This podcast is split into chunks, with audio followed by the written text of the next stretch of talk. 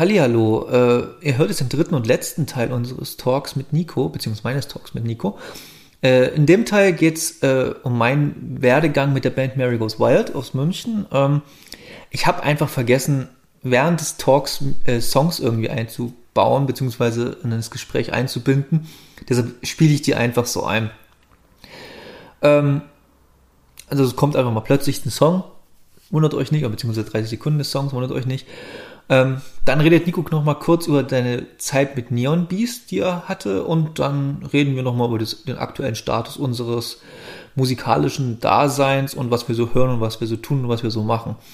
Ähm, wer Songs von uns haben will und sich noch mehr interessiert dafür, was wir gemacht haben, der schreibt uns einfach mal an, äh, beziehungsweise geht auf die Links in den Show Notes und äh, ja, dann viel Spaß mit dem dritten und letzten Teil, mit dem Deep Talk mit Nico. Mich fragen immer super viele Leute, Leonie, was hörst du denn so für Musik? Musik, Musik, Musik, Musik, Musik, Musik, Musik,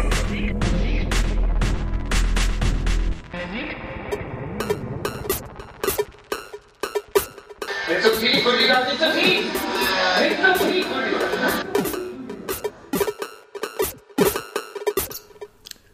So, wir brauchen nicht weiter groß drum rumreden. Äh, für euch ist Folge 3, für uns äh, ist Session 2. Nico ist immer noch am Start. Hi, Nico. Hallöchen.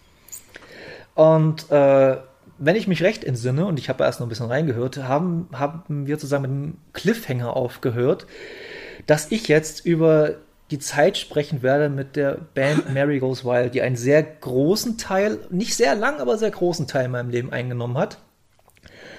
Ja, und äh, vorher nur mal ein ganz kurz, kurzer Schnack. Wie geht's dir, Nico? Mir geht's hervorragend. Ich habe noch äh, jetzt heute Urlaub, morgen ist ein Feiertag. Am Freitag habe ich leider keinen Brückentag bekommen, aber trotzdem ein bisschen Ärgerlich. Ruhe und ähm, ja, es ist eine gute Zeit aktuell. Ja, das stimmt. Ist bei euch auch gerade, bei uns geht gerade so ein bisschen die Welt unter, was Regen angeht. Wir haben es Ähm, heute, wir heute Mittwoch Nachmittag. Gerade eben, als wir mit den Hunden draußen waren, hat sich's ein bisschen angekündigt, aber ich habe jetzt auch keine Chance rauszuschauen, weil die Jalousie ist zu. Cool. Und hast, hast du seit unserem letzten, also zwischen der Session und der letzten Session liegen jetzt drei, vier Tage dazwischen, hast du mal irgendwie neue Musik für dich entdeckt? Habe ich. Äh, jetzt muss ich. Ich wusste, dass du die Frage stellst, bin trotzdem schlecht vorbereitet. Mir ist die Die- gerade spontan eingefallen, deshalb. Äh, Drap Majesty, ein tolles Projekt aus. Also ich weiß einfach nichts darüber. Also ich weiß nur, dass es sehr, sehr toller Synthwave Pop ist, aber mit äh, Gothic-Anleihen und zwar Gothic in Form von frühen The Cure, ähm, Sisters of Mercy, Siouxsie and the Banshees, so tendenziell diese Richtung. Bisschen Joy Division und das Ganze aber in schön modernes elektronisches Gewand verpackt. Tolles Ding und äh, sehr zu empfehlen. Hast du mir geschickt? Ich habe auch noch nicht reingehört. Ich habe in das andere reingehört. G G Gillo oder so ähnlich. Gallo, auch sehr cool. Geht Gallo. in eine ähnliche Richtung tatsächlich, aber ist Genau, noch ein genau. bisschen an, ähm, deeper, ganz ich mal cool. sagen. Und äh, ich kann auch noch gleich einen Musik-Tipp raushauen. Den habe ich heute, also habe ich schon läng vor längerer Zeit entdeckt, aber heute zum ersten Mal gehört. Und zwar ähm, ist eine holländische oder ist eine niederländische, niederländische, niederländische Singer-Songwriterin und Musikerin, die heißt, ich glaube, Luton wird die ausgesprochen. Ist Luten und holländisch. Level. Ja, so eine, also L-U-W-T-E-N. Ich glaube, das wird einfach Luton ausgesprochen. Und äh, ich war komplett geplättet von der CD. Kann man grob einordnen zwischen äh, Mine und Girl in Red und so und diese und ein bisschen, vielleicht ein ganz kleines bisschen Tegan and Sarah, aber du hast so ganz, ganz angedeutet. Aber so kann man sich so ein bisschen vorstellen. Cooler äh, Indie-Pop mit ein bisschen elektronischen Einfluss. Hat mir sehr, sehr gut gefallen. Sehr Und ein Song, ein, ein Song, ein Song über Kinderchöre, da hast du mich sowieso sofort, bei Da sowas. bin ich aber auch ein Zacker für. Ich weiß nicht, woher das kommt, Ja, aber es. kriegt mich. Und darüber haben die Leoniden mich gekriegt, über die ihre Chöre. Ich weiß, das wirst du gleich wieder sagen, oh Gott, also für dich denken, oh Gott, oh Gott, oh Gott. Ich bin großer Leoniden-Fan, ich mag die sehr gern. Ich finde die Grund Ah, sympathisch. Ich habe mich nie mit deren Sound befasst. Also das könnte jetzt alles für mich sein. Ich habe die tatsächlich, bevor ich wusste, wie, also bevor ich ungefähr wusste, in welche Richtung ich Genre gehe, dachte ich mir, das wäre so ein bisschen wie Fjord, Eight Kids und so weiter. Eben dieser deutsche Nee, gar nicht. Post-Hardcore. Gar nicht, die gehen eher in die Richtung der äh, mittleren Port- Portugal The Man, finde ich so. Okay, ja, Ja, ja. Und ich muss noch sagen, äh, hatte sogar mal der Cotta bei einer La Little Something Ausgabe erwähnt, deshalb habe ich mal, mal richtig nie reingehört, weil er die gelobt hat. Und er hat schon recht mit seinen bisschen at the Drive-In Attitüde, die die haben. So ein bisschen at the Drive-In ist mit drin auch so. Finde ich ganz geil. Gut, aber der Cotta, der will auch irgendwo in allem at the Drive-In hören, weil er zu großer Fan dieser Band ist.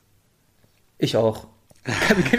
ich auch. Deshalb ist auch nichts verwerflich dran sobald, sobald ich irgendwo at the Drive-In höre, dann geht sofort mein Gehör hoch und sagt, okay, will ich hören. Ich habe ja Gott, hab's ja Gott sei Dank jetzt zweimal live sehen können auf der Reunion-Tour und geil.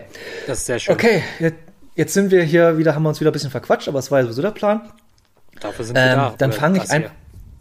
Jetzt ist dein Take. Ich habe gerade, wir haben quasi jetzt zwei Stunden lang über mein musikalisches Schaffen bis zum Jahre 2015 geredet. Jetzt bist du dran. Jetzt bin ich dran und zwar, ich versuche mich relativ kurz zu fassen, aber es wird trotzdem ausschweifend werden. Ich muss ein bisschen weiter eher anfangen und zwar äh, habe ich ja schon erzählt, dass DeLorean sich so 2006, 2007 aufgelöst haben in der Ecke und äh, ich dann nach Leipzig gezogen bin. Ich wohne ja, ich komme ja aus Bautzen, meine Ausbildung war zu Ende und dann habe ich, ich habe immer schon ein bisschen in Leipzig gewohnt, da bin ich mal in Leipzig gezogen. Dort hat es nie geklickt. Ich hab, kam mit den Menschen nicht klar, ich kam mit den äh, irgendwie mit der ganzen Stadt nicht klar und irgend, es hat also einfach nicht funktioniert und ich habe auch nie wirklich versucht, mich dort irgendwie musikalisch äh, anzupassen. Keine Ahnung warum. Es war einfach so zwischen 2007 und 2010 war eine ganz blöde Zeit für mich irgendwie. Ich, und dann es ist dann gegipfelt in 2010, wo ich wirklich äh, mit meinem Leben irgendwo im ganz, ganz, ganz tiefen schwarzen Punkt war, wo ich einfach alles, also für mich persönlich alles zusammengebrochen ist. Mein Job war scheiße, Freundin war weg, aus diversen Gründen, die mich genervt haben. Äh, ich war irgendwie mit allem überfordert. Dann bin ich zurück aus Leipzig zu meinen Eltern gezogen. Dort war ich nach wenigen Monaten schon von komplett. Das hat mich auch überfordert. Dann habe ich über eine Nacht äh, habe ich dann gesagt, okay, äh, ich äh, ziehe jetzt weg. Ich, also ich habe wirklich gesagt, äh, ich, es war an einem Freitag und dann kam ich zu meinen Eltern, habe ich gesagt, ich ziehe am Montag aus wohin ziehst du denn? Ich habe gesagt, ich habe noch keine Ahnung. Dann habe ich mich am Freitag, ja wirklich, ich habe am Freitagnachmittag mich hingesetzt und mir, für mich kamen bloß die vier großen Städte in Deutschland in Frage. Hamburg, Köln, München und Berlin. Und am Ende war es äh, München. Und, Wieso München? Äh, also was für Gründe hattest du, dass es dich nach München Ich kann zieht? dir es nicht sagen, außer einen einzigen Grund, aber es wäre in jedem, wäre eigentlich fast jeder Stadt so gewesen.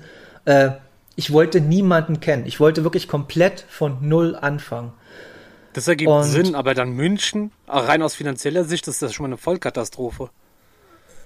Ganz ehrlich, so, zu dem Zeitpunkt habe ich überlegt, ich kann es dir wirklich nicht sagen. Ich würde, ich würde dir gerne einen rationalen Grund nennen, warum ich das gemacht habe, aber ich kann es nicht. Ich kann es Reine Bauchentscheidung nicht. wahrscheinlich, ja, ist ja auch. Reine Bauch, okay. das war wirklich eine reine Bauchentscheidung. Hätte, hätte, hätte natürlich auch Köln sein können, hätte, ich glaube, nee, Köln hat sich dann für mich äh, nicht ergeben, weil äh, wir Verwandtschaft in dieser Gegend da haben. Und das war, war für mich schon wieder zu nah an meiner Familie dran. Also ich wollte wirklich von meiner kompletten Umgebung ganz weit weg sein.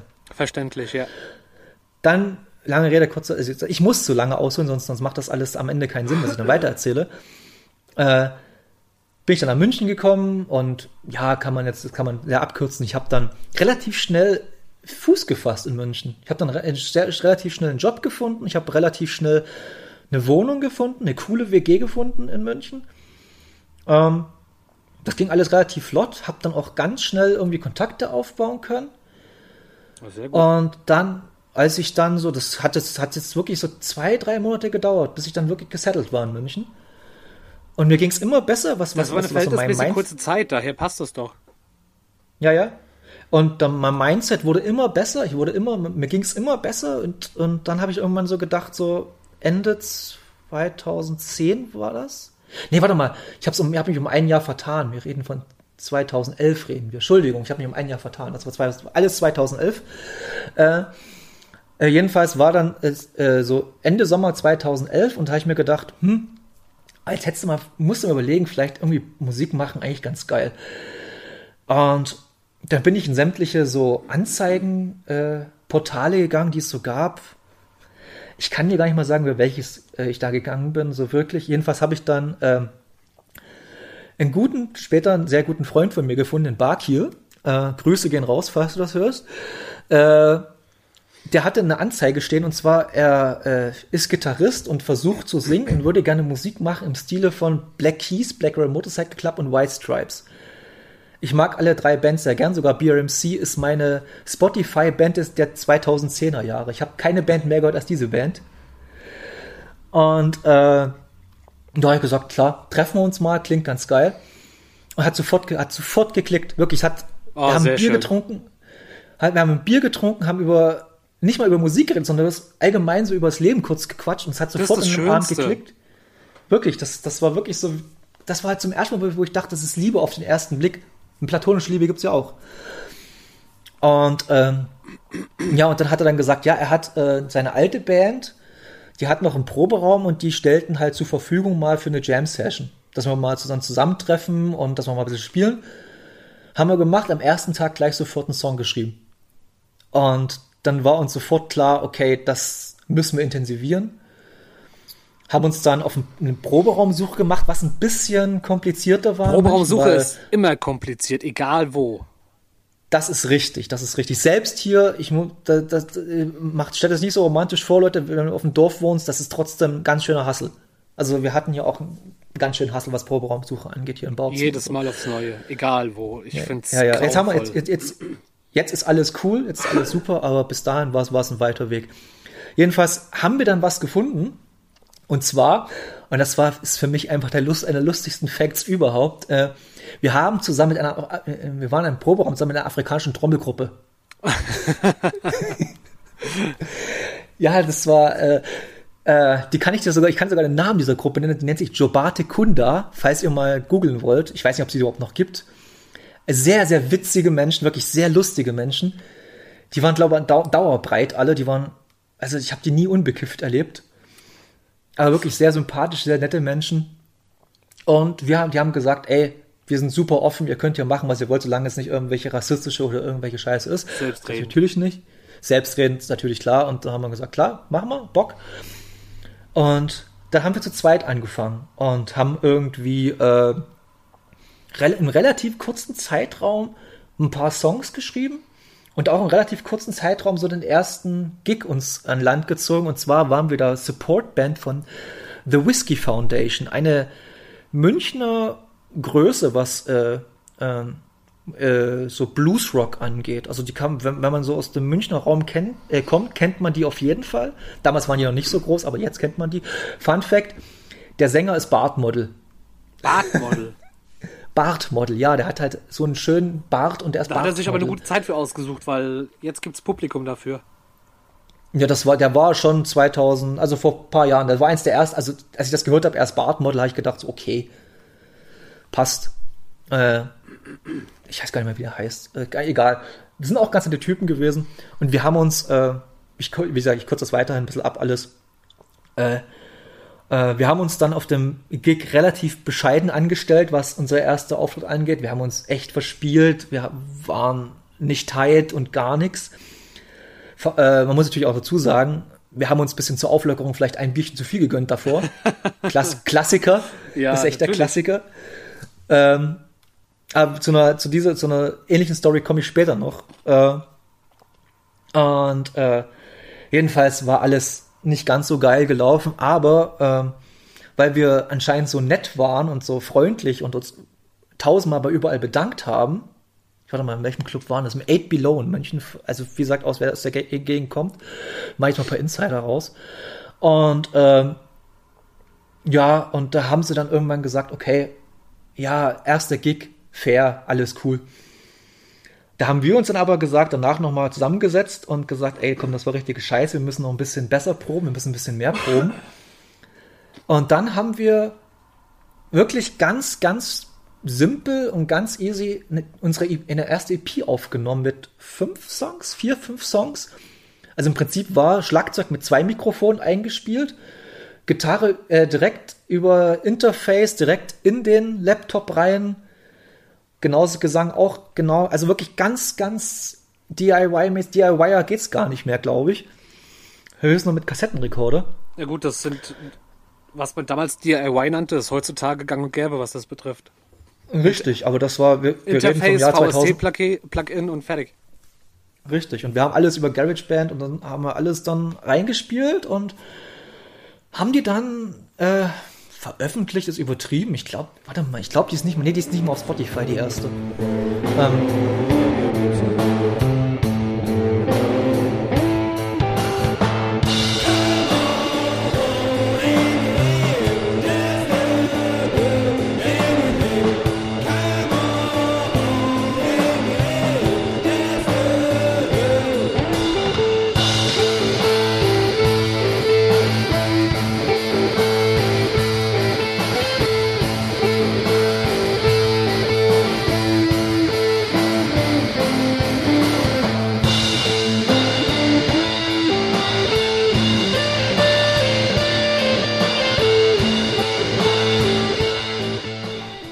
Aber wir konnten halt was vorweisen, als dass wir uns bei äh, Gigs irgendwo bewerben wollten. Das ist sehr gut. Wicht, wichtig, Richtig. unglaublich wichtig. Ja, also falls ihr mal eine Band starten wollt in der nächsten Zeit, äh, äh, gewöhnt euch oder beziehungsweise probt viel, übt viel und dann nehmt zwei, drei Songs auf, damit ihr irgendwas zum Zeigen habt. Weil das ist ganz, ganz, ganz wichtig. Ich glaub, Oder nehmt erst noch so. auf und wachst auf der Bühne. Das ist auch ein Weg, der vielleicht nicht der Ja. beste ist, aber funktionieren kann. Kann funktionieren, genau. genau. Und das war halt ein bisschen auch so von vornherein auch unsere Herangehensweise. Einfach mal machen, unverkopft machen. Äh, wir hatten wirklich so dieses äh, Quick and Dirty, einfach machen. Wenn der Song halt ein bisschen scheiße ist, fuck it. Klar kann man an allem sich totarbeiten, aber wir haben gesagt, nee, wir wollen halt äh, viel machen. Dann haben wir so ein bisschen rumgegickt. Und jetzt komme ich zum Emergenza, zur Emergenza Story. Oh ja, bitte. Wir haben so ein paar ich liebe alles, was diesen Contest verunglimpft. Ja, ja, wir haben äh, so kleine Gigs gespielt und dann meinte Barky irgendwann mal zu mir, weißt du, hier ist im Backstage ist Emergenza, äh, hast du nicht Bock? Ich sag, ich habe Emergenza in meinem Leben noch nie gehört, ich kenne das nicht.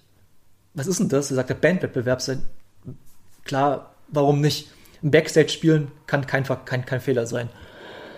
Bis wir dann zu einer ersten Besprechung kamen und uns dachten, ihr wollt ihr uns alle verarschen, als die uns irgendwie äh, wir sollten irgendwie, ich glaube, 50 oder 60 Euro in Vorkasse gehen, um uns Tickets, äh, dass die uns Tickets in die Hand drücken, die wir weiterverkaufen sollen, Ja.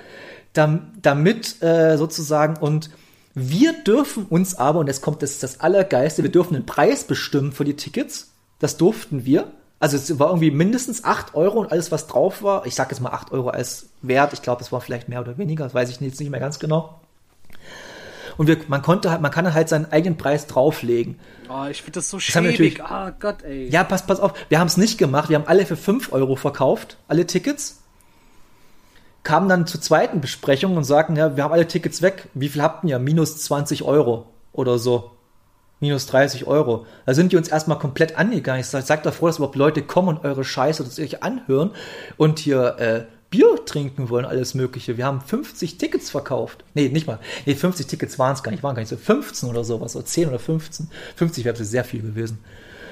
Ähm, ja, und dann äh, haben wir uns mit denen erstmal angelegt dort. Ja, so nach, so nach der Art, ja, wir können ja trotzdem, wir können jetzt euch, euch nicht mehr rausschmeißen aus dem Wettbewerb. Ihr seid, noch, seid schon angemeldet, steht auf dem Flyer schon drauf. So und so. Anyway, kommen wir dann zu dem Tag, als das Emergenza war und wir haben uns benommen wie die letzten Kernassis an diesem Tag. Hätte ich ganz genauso Wirklich? gemacht. Wirklich, wie, wie, du, wie du letztens erzählt hast von deinem, von deinem Gig Ich wollte sagen, mit wieso Fast hätte ich genauso gemacht? Wir haben's, wir haben's ja, Ja, ich genauso gemacht. mit Fast and Loud, so ähnlich haben wir uns auch aufgeführt. Wir haben einfach das Bier weggetrunken, das irgendwie rumstand, ohne zu fragen, ob es unser ist oder nicht. Und dann haben wir was gemacht. Dann hieß es halt zum Soundcheck und wir haben unseren und haben vor uns abgemacht, weißt du was? Wir spielen einfach leiser, als wir eigentlich spielen, machen wir unseren Soundcheck. Haben wir dann auch gemacht. Dann war Auftritt und wir haben, glaube fast doppelt so laut gespielt, wie wir am Soundcheck waren. Und mit dem Soundbench sind die Ohren weggeflogen. Pass auf. Und wir hatten lustigerweise, davor, davor war es äh, so ein, so ein, so ein, ich glaube, es war Losziehen, wer wann spielt. Und wir hatten Los zwei erwischt oder drei. Jedenfalls waren wir in der best, im besten Slot des Abends, weil da war das Haus voll. Äh, Backstage Club gehen 140, 150 Leute ungefähr rein. War wirklich packed, es war wirklich voll die Bude. Und nach dem ersten Song haben wir gemerkt, okay, die Leute diggen das hier irgendwie, was wir machen. Die feiern und die Nice. klatschen und, und die freuen sich. Die freuen sich. Und dann haben wir halt aufgedreht. Darf kurz Und- Zwischenfrage. Äh, welche Ja. Position hast du dort eingenommen am Instrument? Ich war Schlagzeuger. da warst du Schlagzeuger auch schon der Sänger. Schlagzeuger. Ja, ja, ich war Schlagzeuger und zweiter Sänger. Wir haben von vornherein gesagt, wir singen beide so ein bisschen mit. Er hat, äh, Barkir war Hauptsänger, ich habe immer so zweite Stimme mitgesungen. Ja. Später dann, später dann auch mal Songs alleine und so, aber äh, und ähm, stimmt, das habe ich gar nicht erwähnt. Danke, dass du mich daran erinnerst. ähm, jedenfalls, und dann hieß es, und wir waren in unserem Set durch, und dann hieß es, ihr habt noch zwei Minuten, ihr könnt noch einen Song spielen. Und dann haben wir, und haben wir gefragt, ob man Cover spielen können. Und gesagt, klar können wir ein Cover spielen. Und dann haben wir äh, von The Box Top the Letter gespielt, falls, falls der Song das was sagt.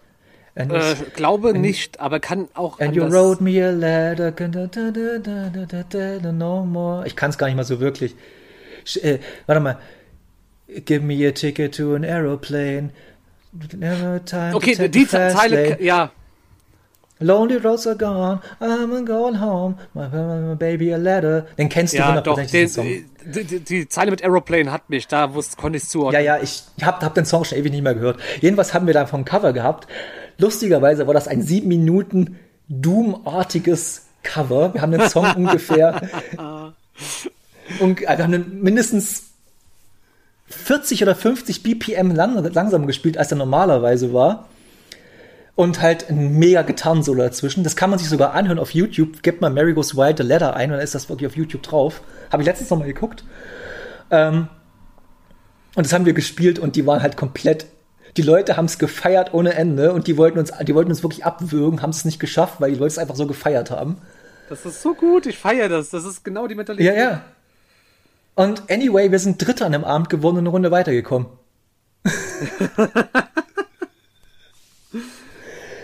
natürlich, natürlich haben sie uns beim zweiten, äh, bei der zweiten Runde komplett abgefuckt mit dem ersten Slot und wir, wir mussten sogar eine halbe Stunde eher spielen, weil angeblich das mit dem Zeitplan sonst nicht hingekommen wäre. Es war halt noch keine Sau da und wir haben uns natürlich richtig abgefuckt, aber es war uns auch scheißegal. Wirklich, das war uns so Latte. Was und, soll's. und hat trotzdem alles Spaß gemacht. Das war meine Emergenz-Erfahrung. Aber bitte unterstützt diesen Scheiß niemals. Wo wir, ähm, da schmeiß ich mal gerade zu, weil Emergenza nichts weiteres ist als Pay to, äh, Pay to Play. Ja. Wir hatten mal, also noch mit Dissolving damals ein paar lustige Anfragen über MySpace von ganz äh, schäbigen Booking-Agenturen, wie so, ey, wir haben hier eine Tour am Laufen, wir bräuchten noch einen Support irgendwie, der anfangs 30 Minuten, 20 Minuten, was auch immer spielt. Äh, das wären Six Feet Under und keine Ahnung, wer die anderen waren. Und das, ey, das wird voll cool und bla und blub, aber ihr müsstet 16.000 Euro in Vorkasse gehen und mit eurem eigenen Bus fahren. Was? 16.000? ja! Oh, das ist ja schäbig, ey. Da, hat, da sind wir mit unseren 50 Euro noch ganz gut dabei. Ja, Das, also so- sowas kam ständig. Also wir hatten da auch so ganz komische Gig-Anfragen von anderen Bands aus Köln. Die eine hieß Begging for Incest, so eine Beatdown-Deathcore-Truppe. Wahnsinnige Trottel, die auch wirklich wöchentlich auf MySpace, äh, ey Leute, lass mal Gigtausch machen, lass mal Gigtausch machen. Ja, die Wahrscheinlichkeit, dass du von denen Gig zurückbekommen hättest, lag bei 2%. Aber die hätten auf jeden Fall bei dir gespielt, hätten sich da benommen wie die Volltrottel und hätten aber niemals irgendwie Gegenleistung gekriegt. Und Gigtausch ist ein völlig normales Konzept, bis, hier- also zumindest zu meiner Erfahrung nach. Richtig, also ich, kann- ich kenne das auch mit diesem Gig-Tausch-Prinzip. Wir haben äh, mit DeLorean haben es öfters gemacht. Und äh, Funktioniert eigentlich auch, wenn beide Parteien normalerweise, wenn, wenn, du coole, wenn du coole Leute hast, funktioniert das definitiv. Ja, Ähm, anyway, halt Emergenza durch und danach waren wir pumped. Also wir waren wirklich so, dann, Ja, da haben wir, ich glaube, zwischen, zwischen, zwischen Runde 1 und Runde 2 haben wir unsere zweite EP aufgenommen, weil wir, wenn wir inzwischen schon 12 oder 13 Lieder hatten oder so. Und die kann man sich immer noch bei äh, MySpace, äh, bei MySpace sag ich schon bei, bei äh, MySpace. Sp Spotify anhören. Äh, Ich hau den Link, den Mary Goes Wild Spotify-Link einfach dann in die Show Notes rein, da könnt ihr euch da mal ein bisschen austoben. Ähm, und die ist dann ein bisschen mehr ab, also mehr abgegangen ist übertrieben, aber man konnte schon bessere Gigs äh, an Land ziehen.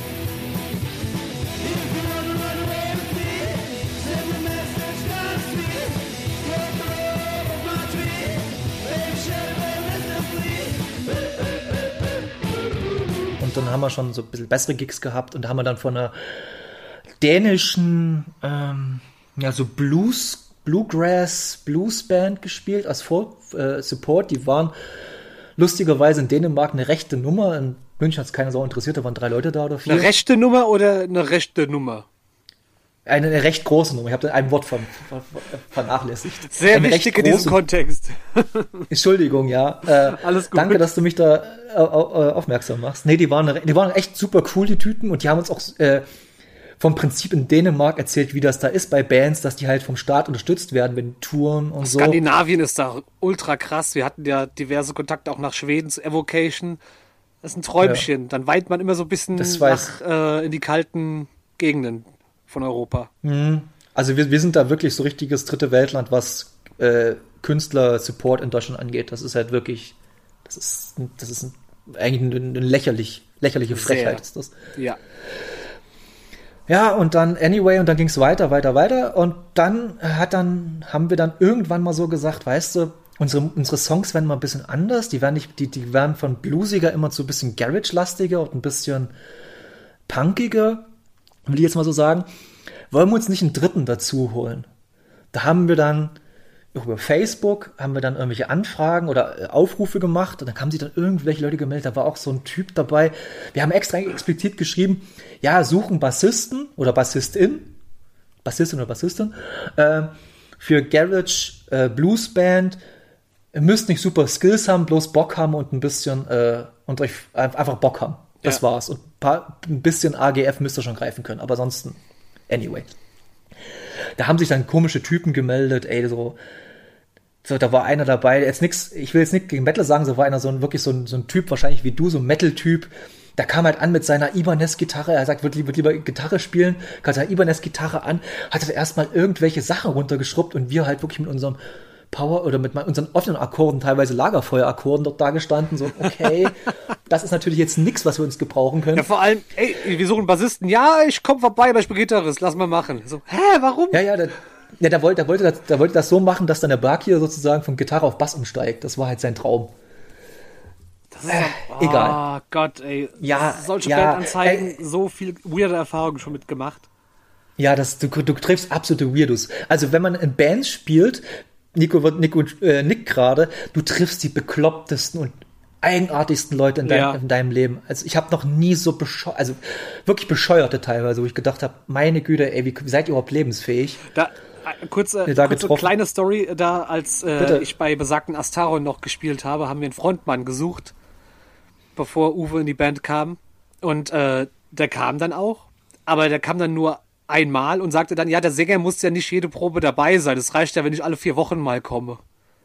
Ich so, hä? Wie glaubst du, soll das okay. funktionieren? Ah Gott, ey, manche haben manche haben es echt nicht raus. Der war, war auch einer dabei, der hatte, der konnte okay Bass spielen, war aber ein super Arschloch. Toll. Der meinte, der meinte, wir haben ja wirklich, wirklich explizit wirklich geschrieben, was wir machen wollen. Wir haben auch äh, Referenzbands angegeben und so. Und der meinte, ja, hier, ich habe einen Sechsvierteltakt über der acht Drittel, Drittelnote, spielt das mal so. Nee, geh. Okay, das ist so, lest doch zum Gott mal die Anzeigen, ey. Oh, ich, sowas hasse ich ja. Boah. Ja, und dann ging es immer weiter, immer weiter und wir hatten schon den nächsten Gig in Augsburg mit der Band, die Frau Wohlfahrt heißt. Grottenschlecht. Wirklich richtige Scheiße.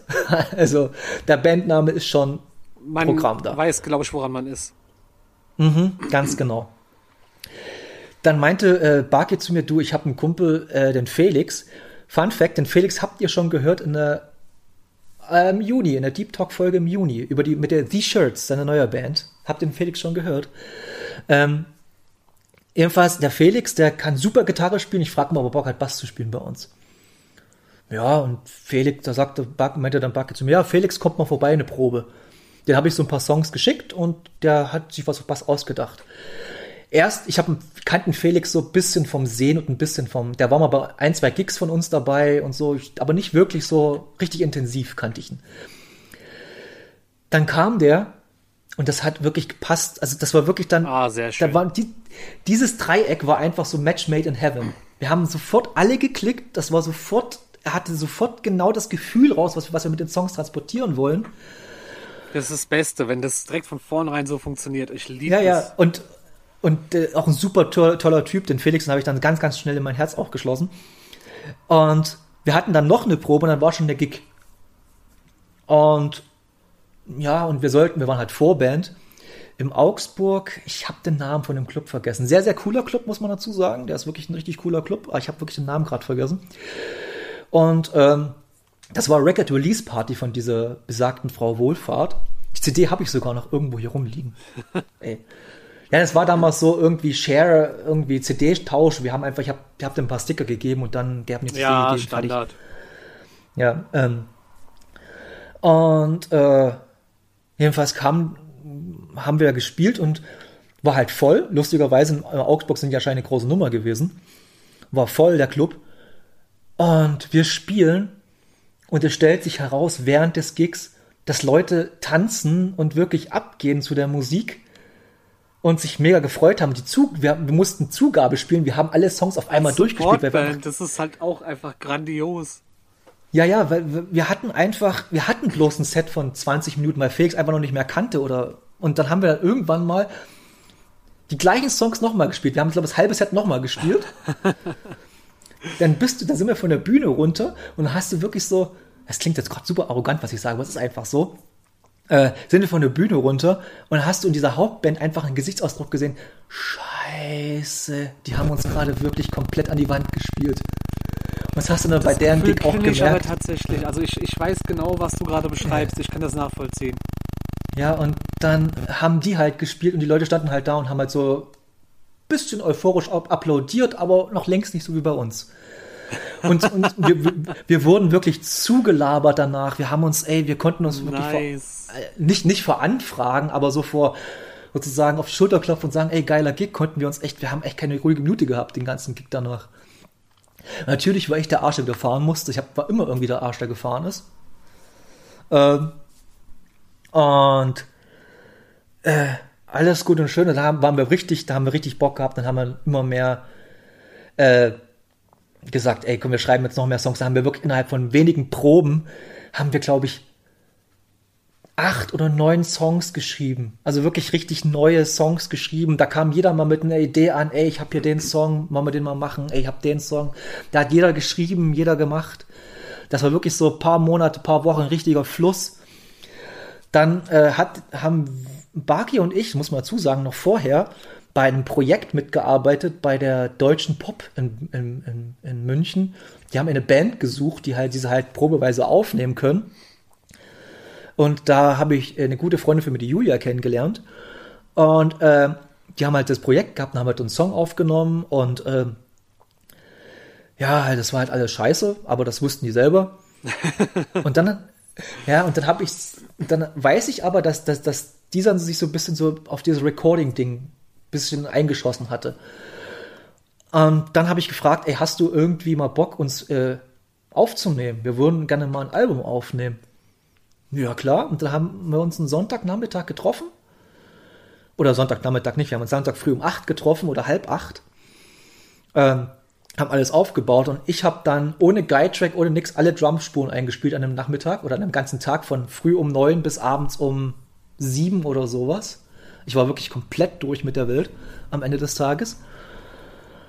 Dann haben wir noch äh, getan, jedenfalls haben wir dann ein Album aufgenommen. Im Proberaum, ganz, ganz rudimentär, ganz simpel. Haben, sind dann, haben dann irgendwann gemerkt, okay, wir brauchen nicht bloß eine Gitarrenspur, wir können mehrere Gitarrenspuren aufnehmen und sind, haben uns dann ein bisschen in diesen, ja, wir haben Zeit, wir haben niemanden, der uns Druck macht, verloren und haben dann irgendwann bei manchen Songs sechs Gitarrenspuren aufgenommen mit sechs verschiedenen Songs und sechs verschiedenen Amps, so nach der Art. da kann, kann und- aber was bei rumkommen. Das kann schon geil werden. Das, das war auch richtig geil. Klar haben wir dann vieles rausgeschmissen auch, aber letztendlich kam viel Geiles dabei raus. out. They turn the music up way too loud. I've stay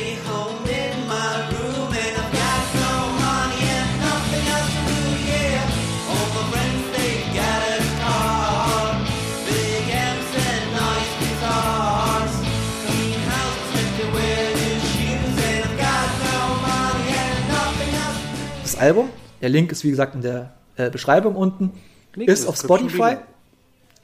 Ganz genau. Ähm, und damit sind wir dann ein bisschen äh, in Promo gegangen mit diesem Album. Da haben wir dann gesagt, okay, jetzt versuchen wir richtig äh, was zu starten. Hatten dann auch Radiointerviews und dann kommt mal, und dann kam so eine Geschichte, wo ich dachte, okay, das werde ich in meinem Leben nie erleben, hab's aber erlebt, wie einfach ein Song von dir, den du geschrieben hast, im Radio gespielt wird. Oh, das hatte ich ein einziges Mal bisher. Das ist komplett absurd. Das ist komplett. Es war jetzt in Anführungsstrichen bloß äh, Studentenradio, aber Studentenradio, was halt über ganz Bayern fast verteilt gehört werden konnte. Also Oh, und auch im Stream und im Stream und so. Also es haben äh, und das haben wir zweimal gemacht, genau. Wir hatten zweimal dort Radio, nee, drei, sogar drei Radiointerviews. Also die haben uns dann irgendwann richtig gefeiert. Wir haben auch bei, den, bei der ihren, ihren Shows gespielt, so. Die haben irgendwann Shows veranstaltet, solche Studentenpartys. Oh Gott, Entschuldigung, hab grad, ich bin gerade an meinem Mikro gekommen. Entschuldigung. Äh, äh, haben wir irgendwie irgendwelche äh, Studentenpartys, haben wir dort gespielt. Und da haben wir parallel dann auch gedacht, ey komm, wir sind jetzt noch ein bisschen äh, großkotzig, nicht wie heißt das, was größenwahnsinnig und schreiben irgendwelche Bands an, die wir geil finden, ob wir bei denen auf der Tour Support spielen können. Das haben wir genau einmal gemacht, hat genau einmal geklappt. Also, wir haben es dann, hat zum ersten, wir haben es zum ersten Mal gemacht, hat zum ersten Mal geklappt mit der Band The Garden aus äh, Kalifornien. Das ist eine Zwei-Mann Garage Disco Trashband. Ich kann es ganz schwer beschreiben. Es sind, sind total irre Typen. Das sind Zwillinge. Die sind, die sind im äh, Hauptberuf, die sind die Models, beide. äh, ja, wirklich, die sind Models. Krass. Äh, die waren zu dem Zeit, dieses, das, wir reden vom Jahr 2014 jetzt, äh, die waren zu dem Zeitpunkt, glaube so um die 20 oder 21, 22, sowas in der Ecke.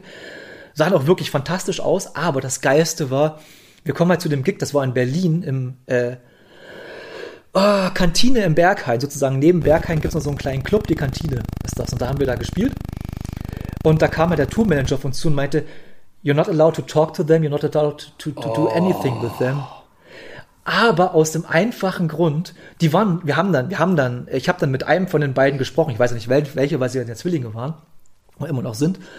Äh, die waren super nett, aber wir haben dann erfahren noch vom Tourmanager, das, das ist nicht böse gemeint, aber sobald die irgendwie in andere Kontakte kommen, fragen die sofort, ob die Drogen haben können, ob die, ob die saufen können, ob die Ah. irgendwie sich abschießen können. okay. Und dann Berlin. Und der wollte ein- Ja, ja, und der wollte einfach nicht, dass, dass, dass die irgendwie hier sich komplett vor dem Gig abschießen. Deshalb haben, sie, haben wir gesagt, wir sollen uns von den fernhalten. das An ergibt sich sogar war der Sinn. Gig auch. Ja, ja, wir, wir haben also, es auch ni- überhaupt nicht böse genommen. Also es war dann so, okay, das verstehen wir schon. Äh, Nochmal Fun Fact, ich habe Nico sicherlich auch, hundertprozentig auch Backstage ist auch eine Sache für sich bei Gigs. Oh Du ja. kannst sehr gut, du kannst sehr gute Backstages erwischen, du kannst aber auch richtig beschissene Backstages erwischen. Wir haben in der Kantine Berghain, glaube ich, den beschissensten Backstage überhaupt er, erwischt. Wir waren eine Drei-Mann-Band mit Equipment und allem möglichen. Wir mussten sogar das Schlagzeug mitbringen, weil sie das Schlagzeug nicht teilen wollten. Alles Mögliche und wir hatten, wir hatten, äh, äh, sag mich nicht lügen, 10 Quadratmeter oder so für uns. Mit allem Sehr Equipment schön. drin und allem möglichen. Toll. Und da, dazu gab es irgendwie einen kleinen Kühlschrank mit zwei Flaschen Wasser und äh, noch paar belegte alte Semmeln vom zwei, vor, vor zwei Tagen oder sowas. Also es war wirklich richtig, richtig mies alles. Der Gig lief ganz gut, muss ich sagen, weil äh, natürlich haben wir noch ein bisschen abgehangen da. Haben, und dann kam dann so ein Mädel auf mich zu, dachte ich mir, oh, Mädel kommt auf mich zu, schön. so, äh, wie man halt so als bisschen euphorisierter äh, Konzertmensch dann denkt. Dann sagt die, nee, ich arbeite für FK Scorpio. Äh, wer, euch, äh, ja, ja. Schau an. Äh, wir haben, äh, es hat, euch hat uns ganz gut gefallen, was ihr gemacht habt. Äh, äh, wollt ihr bei uns ins Raster mit reinkommen? Er hat gesagt, ist jetzt nichts, nichts Besonderes, es sind irgendwie 20 Millionen, 1000 Bands in diesem Raster drin, aber trotzdem, war klar. Und äh, ich biete euch gleich einen Gig an, und zwar äh, dürft ihr Vorband sein von Together Pangaea ähm, paar Monate später in Berlin. Together Pangaea, muss man zu sagen, äh, war zu der Zeit unsere Band. Also wir haben die wirklich gepumpt wie blöde.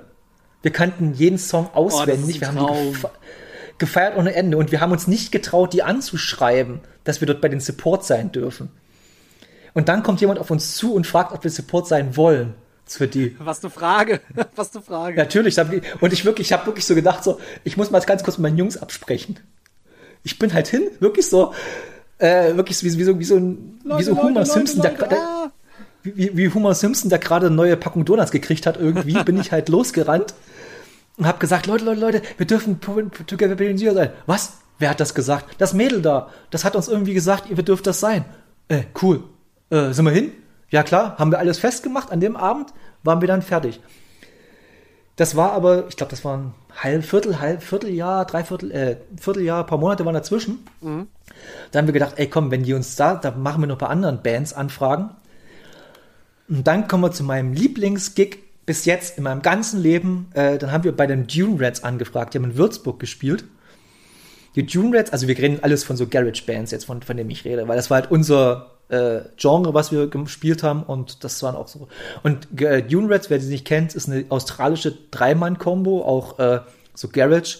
Und die haben in Würzburg im Kairo gespielt und das war der beste Gig mit allem. Also Backstage war fantastisch. Wir hatten, ich hatten, wir hatten so geiles, wir hatten wirklich ein Buffet, ein veganes Buffet zum, zum Auswahl gehabt. Es war richtig geil. Ähm, die waren alle super nett, äh, super freundlich. Der Sound war fantastisch. Der Techniker hat uns super, äh, meistens ja so Support-Bands Techniker, die ziehen einfach durch, dann passt das schon. Ja, ja. Äh, der hat uns super wirklich äh, durch den Abend geführt. Der hat gesagt, hier braucht ihr noch was und so. Die Band war super nett zu uns. Wir haben gedacht, ey, komm, das wären vielleicht irgendwelche. Die stiegen wirklich aus ihrem Van dort aus und wie man sich das von Australien vorstellt, es kam wirklich eine Wolke voll äh, Weed raus. Also wirklich so, wie man die, die, Tür geht auf, da kam schon so eine Wolke raus. Die haben die erste Frage, die die, die kannten schon, der, der, der hieß Alex oder Andy. Ich bin mir gerade unsicher, der halt der, der Chef dort war. Haben die gefragt, wo das nächste, ob, ob der Weed besorgt hat. Und er hat gesagt, natürlich hat er Weed besorgt. Und dann haben die sich einfach äh, Backstage tätowiert gegenseitig. Wieso nicht? Warum auch nicht? Wir haben, haben sie uns gefragt, ob wir tätowiert werden wollen. Ich hätte es machen sollen, weil es wäre eine geile Erinnerung gewesen, aber ich habe Die auch nimmt dir niemand. Also wirklich, Ja, tatsächlich, ja, äh, wortwörtlich. Ja, aber, aber, aber die Vernunft hat irgendwie gesiegt an diesem Abend. Vielleicht besser so, vielleicht auch nicht, keine Ahnung. Äh, und dann haben wir halt gespielt, Gig. Und das war von, also von unserem Gefühl her das Geiste, was wir jemals abgeliefert haben. Davor und danach war nie wieder was Geileres. Wobei, ähm, Oh, darf ich da kurz ja? mal einhaken, weil man, ich glaube, weil ich zum Beispiel weiß, dass bei dem Gig, den ich als den besten in Erinnerung habe, ich weiß, Mhm. dass es nicht gewesen sein kann, weil diverse Umstände nicht so gewesen sind, wie sie hätten sein sollen. Aber durch, weil man so aufgepusht war und so aufgepumpt und das Adrenalin, weil alles so krass war von den Umständen. Das war bei uns nämlich in dem Fall in Brüssel ein Gig. So, ich weiß, dass das nicht der, unser bester Gig war, aber ich bin mit dem besten Gefühl überhaupt äh, von der Bühne runter, obwohl ich weiß, dass es nicht der geilste war. Aber weil die Umstände drumherum uns ohnehin schon so gepusht haben und uns so aufgepumpt Genau, haben, genau. ist das Gesamtpaket einfach der Kontext, der wurde gegeben, dass das der beste Gig überhaupt ist, obwohl das rein spielerisch überhaupt niemals gewesen ist.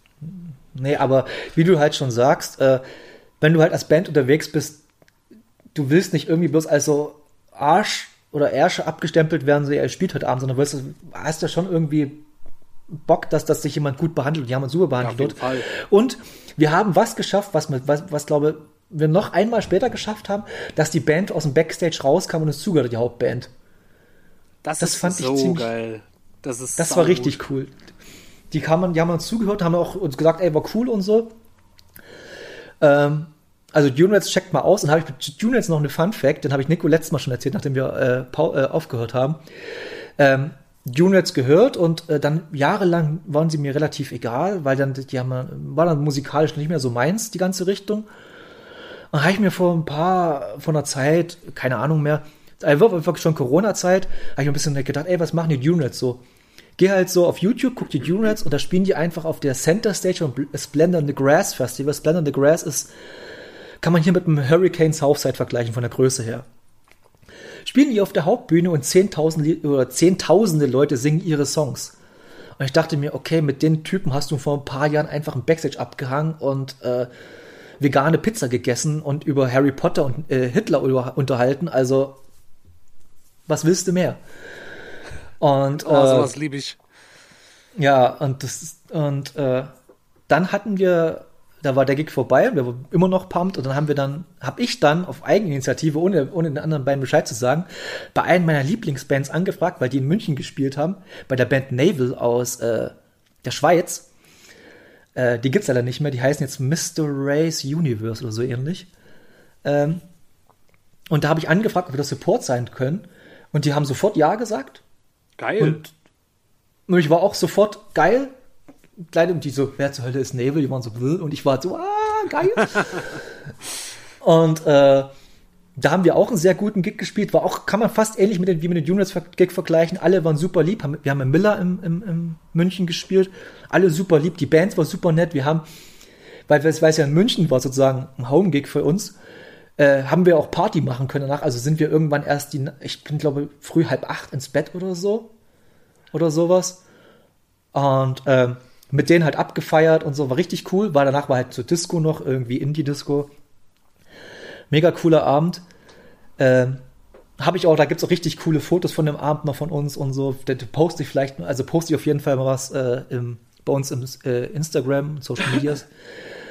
äh, und ja, und dann hatten wir halt, waren, wir hatten halt immer zwischendurch, wir waren halt so in der Kreativphase, dass wir im Prinzip wieder 10 bis 12 neue Songs geschrieben haben. Dazwischen immer wieder, zwischen den Gigs und so. Das ist voll hart. Weil wir das einfach ich nie hinbekommen, so viel. Also kreativ war ich irgendwie Ja. immer, aber so ein Output an fertigen, also an Songs Ja, fertigstellen, nie hinbekommen.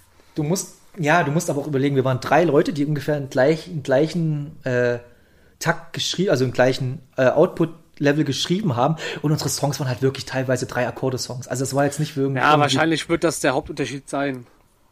wir haben es halt wirklich äh, keep it simple gehalten und so. Und dann haben wir halt gesagt, äh, wir nehmen einfach unser nächstes Album auf, aber dieses Mal nehmen wir äh, ein Album live auf. Also sprich, wir machen nicht Overdub, sondern spielen alles komplett gleich live.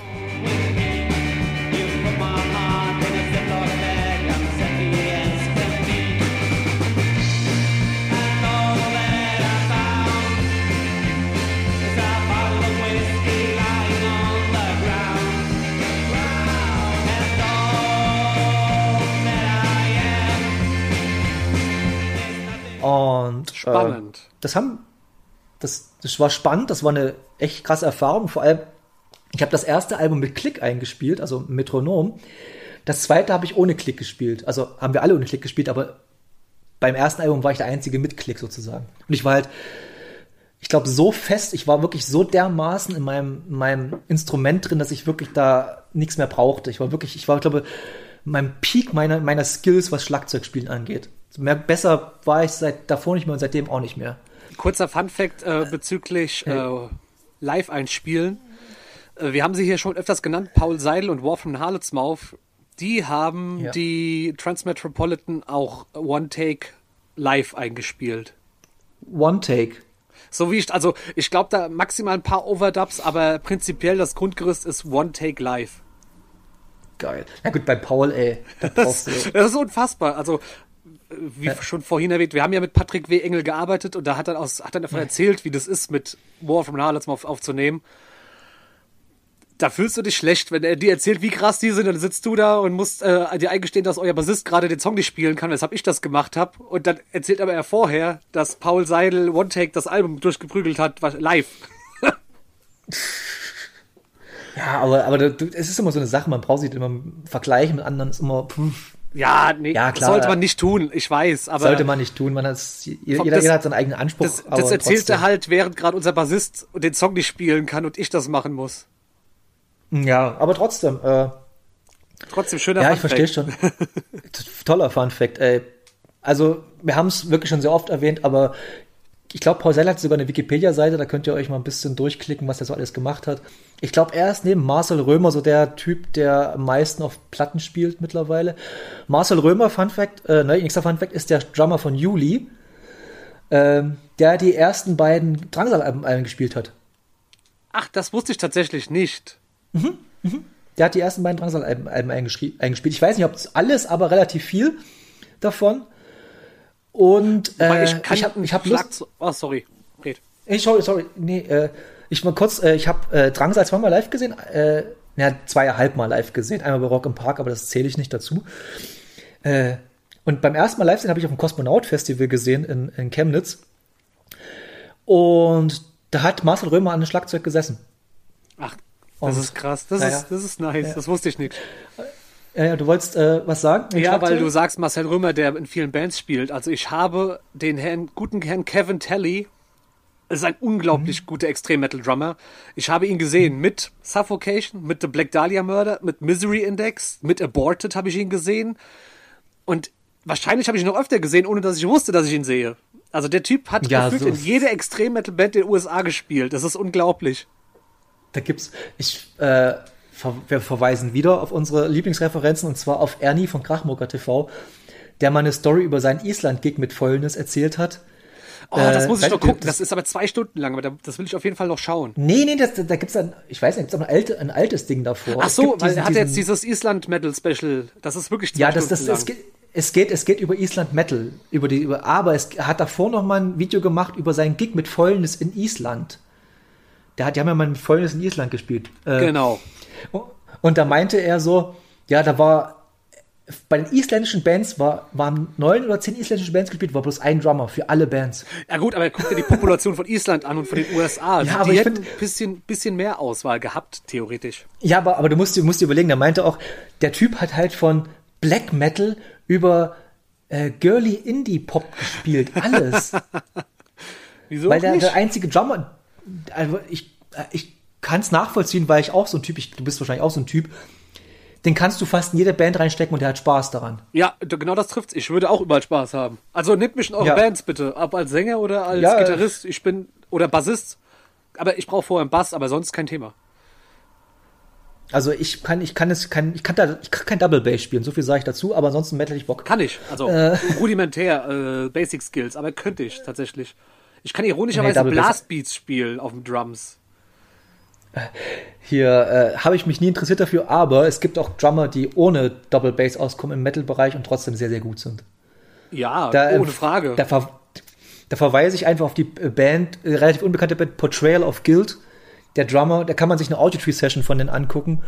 Der Drummer ist ein Tier. Also der spielt mit einem Fuß bloß, aber was der spielt, ist halt jenseits von Gut und Böse. ja, es gibt Mittel und Wege, wie man das kompensieren kann. Richtig, richtig. Gut, äh, jetzt sind wir mal weiter dabei und Weiter da haben wir halt das zweite, Al Genau. äh, das zweite Album aufgenommen an einem Nachmittag. Das waren zehn oder zwölf Songs. Und äh, man muss dazu sagen, der Barkey hat das alles dann auch gemischt und ich habe dann ein bisschen so geholfen mit ihm. Wir haben ab und zu mal zusammengesessen, haben das so ein bisschen zusammengemischt und so. Wir haben uns auch vorher äh, YouTube-Tutorials angeguckt und ein bisschen eine Masterclass gemacht und sowas. Äh, haben wir bald ein bisschen Skills haben dafür. Damit wir nicht komplett blauäugig auf die ganze, an die ganze Sache rangehen. Genau, haben uns auch haben wir uns auch hier äh, gute Kopfhörer gekauft und sowas und haben es halt versucht, so professionell wie in unserem Rahmen so möglich, äh, möglich einzusp einzuspielen, äh, zu bearbeiten am Ende. Das haben wir beim zweiten dann auch versucht und gemacht und ja, da kam was dabei raus und dann hieß es halt, der Felix hat äh, äh, natürlich noch, da wir haben alle Berufe gehabt und Felix hat äh, äh, Grafikdesign studiert zu der Zeit an einer renommierten Grafikdesignschule in äh, München hatte seinen Abschluss gemacht äh, mit Auszeichnung, sprich hat ein Stipendium in San Francisco bekommen für ein halbes Jahr oder Vierteljahr. Also auf jeden Fall ein paar Monate hat er ein Stipendium in San Francisco bekommen. Das ist heftig. Ist richtig heftig. Er hat dann äh, für McDonald's gearbeitet später, für die Grafik. Also er war irgendwie Chef Head ich- of Graphics. Ich hab Nein. gedacht, der musste dann, äh, ja, ist nichts geworden mit Studium, danach der noch jobben bei Maggis, ne? Nee, ja, das, das hätte er machen sollen, wirklich. Das hat irgendwie das, das, die Arbeit von dem verlangt. Nee, da war irgendwie Head of Graphics äh, McDonald's Germany oder sowas dann. Das Irgendwie klingt schon Mitte. Anfang, Mitte, Anfang 20 oder sowas, ey. Aber guter, sehr, sehr guter Mann. Ähm, und der hat auch alle unsere Designs gemacht und so. Das war, ist ja natürlich als Grafikdesigner, ist das natürlich logisch. Ähm, und der war halt dann weg für ein Vierteljahr und dann haben wir halt innerhalb unseres Probe, Proberaumsbereichs, was in so einem Lagerhaus war, äh, hieß es ja, äh, wir haben jetzt äh, neue Räume sozusagen fertig gemacht, die ihr beziehen könnt. Und da haben wir uns einen neuen Raum, aber ihr müsst halt selber ausbauen mit Dämmung, alles Mögliche. Also der Raum ist halt bloß da, ihr müsst, aber der ist trocken jetzt und mit Heizung und Strom. Aber ihr müsst ihn halt selber machen. Haben wir dann gemacht über die Zeit, weil wir gesagt haben, okay, Felix ist eh nicht da. Ähm, machen wir das. Da haben wir uns den Proberaum dann ausgebaut, richtig cool. Haben richtig viel Geld reingesteckt. Ähm, und dann kam Felix wieder und wir hatten in der Zwischenzeit schon den nächsten Gig an Land, äh, an Land gezogen. Das hieß aber, der Gig war am Samstag. Felix kam am Mittwoch vor dem Samstag aus San Francisco zurück. Wir haben am Donnerstag geprobt und am Samstag gespielt. Also das war Sportlich. sportlich. Hat, äh, und lustigerweise, wir sollten wieder bloß Vorband sein. Die Hauptband hat abgesagt, plötzlich waren wir Hauptband, so eine Woche Schön. oder ander- anderthalb Wochen vorher. Äh, nee, sogar noch länger vorher, paar Wochen vorher. Und äh, wir haben überlegt, ob wir absagen, aber gesagt, nö, das lassen wir uns nicht nehmen. Dann habe ich noch eine, haben ich dann noch eine, eine Vorband für uns gesucht. Äh, The Cassettes aus München. Ey, das waren auch so arrogante Wichser. Der Typ ist einfach auf die Bühne gekommen mit einer Lederjacke und Oberkörper frei. Da denkst du, ah nee. Kann man machen, aber muss halt auch Sehr schwierig. Sehr, ja, ich bin, halt- weißt du, wenn du halt in so einem kleinen Club in der, äh, in Rosenheim war das, ähm, in so einem kleinen Club in Rosenheim spielst, auf die Bühne kommst, so als wärst du halt Noel Gallagher oder nicht mal Noel Gallagher, sondern, was weiß ich, irgend so ein Dude, so, und äh, irgendwie Leute versuchst anzufeuern mit, jetzt klatscht alle mal mit und so, dann denkst du so, nee, das sind 30 Leute, die einfach bloß Bier trinken und Musik hören. Ja, am Ende waren es 70 Leute, die halt äh, für uns, also ich, diesen Gedanken fand ich ganz geil, dass Leute für uns bezahlt haben, um uns zu sehen. Das fand ich eigentlich ganz geil. Ähm, ja, aber das war auch unser letzter Gig, lustigerweise. Der letzte weil, schon. Äh, das war unser letzter Gig, weil, ähm, und muss dazu sagen, an dem Abend habe ich noch zwei Gigs an, äh, sozusagen festgemacht eigentlich für, für äh, zwei mit, mit einer Band, die, die heißen The Vegoose aus äh, Rosenheim. Auch in dieser Garage Surf Szene relativer Name so in Bayern. Hatte ich zwei Gigs festgemacht. Und nächste Probe kommen die beiden an und meinten, ey, äh, wir haben keine Lust mehr. Warum? uns ist das das lief doch. Ja, es lief, aber äh, ich habe dann nicht weiter nachgefragt, weil das bringt Ah, dann auch nichts schade. irgendwie groß. Nee. Hat dann irgendwie nicht mehr, nicht mehr groß. Anscheinend hat Felix gesagt, er ist, er kann ich aber auch verstehen, er sagt, er ist jetzt mit seinem Studium fertig, er muss sich ein bisschen mehr um seine Jobsachen kümmern und er will halt mit der Band ja. weniger Zeit, nee, weniger Zeit machen und Bakir war einfach so mehr, der wollte sich ein bisschen mehr auf dieses Producing-Ding beschränken. Er hat dann einfach so viel Bock gemacht, dieses Producing-Ding zu machen und da wollte er einfach, der hatte keinen Bock mehr auf Musik machen. Sagen wir so, wie es ist. Hat, war schade, ich war auch ein bisschen wirklich sad, muss man sagen. So ein paar Ja. Tage lang habe ich mir gedacht, dass, also, also, hast du wirklich so deine, deine Freundin oder dein Leben, deine Partnerin oder Partner nach ein paar Jahren gesagt, okay, jetzt ist vorbei. So bis hat sich das angefühlt. Das Album kam natürlich nie raus. Äh, ich habe es aber hier auf der Platte liegen und ich, ich überlege schon die ganze Zeit, weil irgendwann muss ja mal ein Song von uns kommen. Den mache ich aber am Ende dran. Ähm, ich überlege gerade, ob ich, ob ich dazwischen vielleicht nochmal einen Song einfach so reinhaue. Einfach so aus, mal gucken, wie ich es mache. Äh, ich hab, war jetzt so im Fluss, ich es vergessen habe mit den Songs. Fällt, fällt das jetzt gerade erst wieder ein. Stimmt. Äh, Heurbeispiele. Also ich habe ja versucht, immer dran zu denken. Das hast du jetzt nicht so ganz gemacht. Ja, ich habe absolut nicht dran gedacht, aber vielleicht, also wenn ihr jetzt das hört, vielleicht habe ich davor schon irgendwas eingebaut, keine Ahnung. Äh, auf jeden Fall kommt jetzt irgendein Song von irgendeinem Release von uns.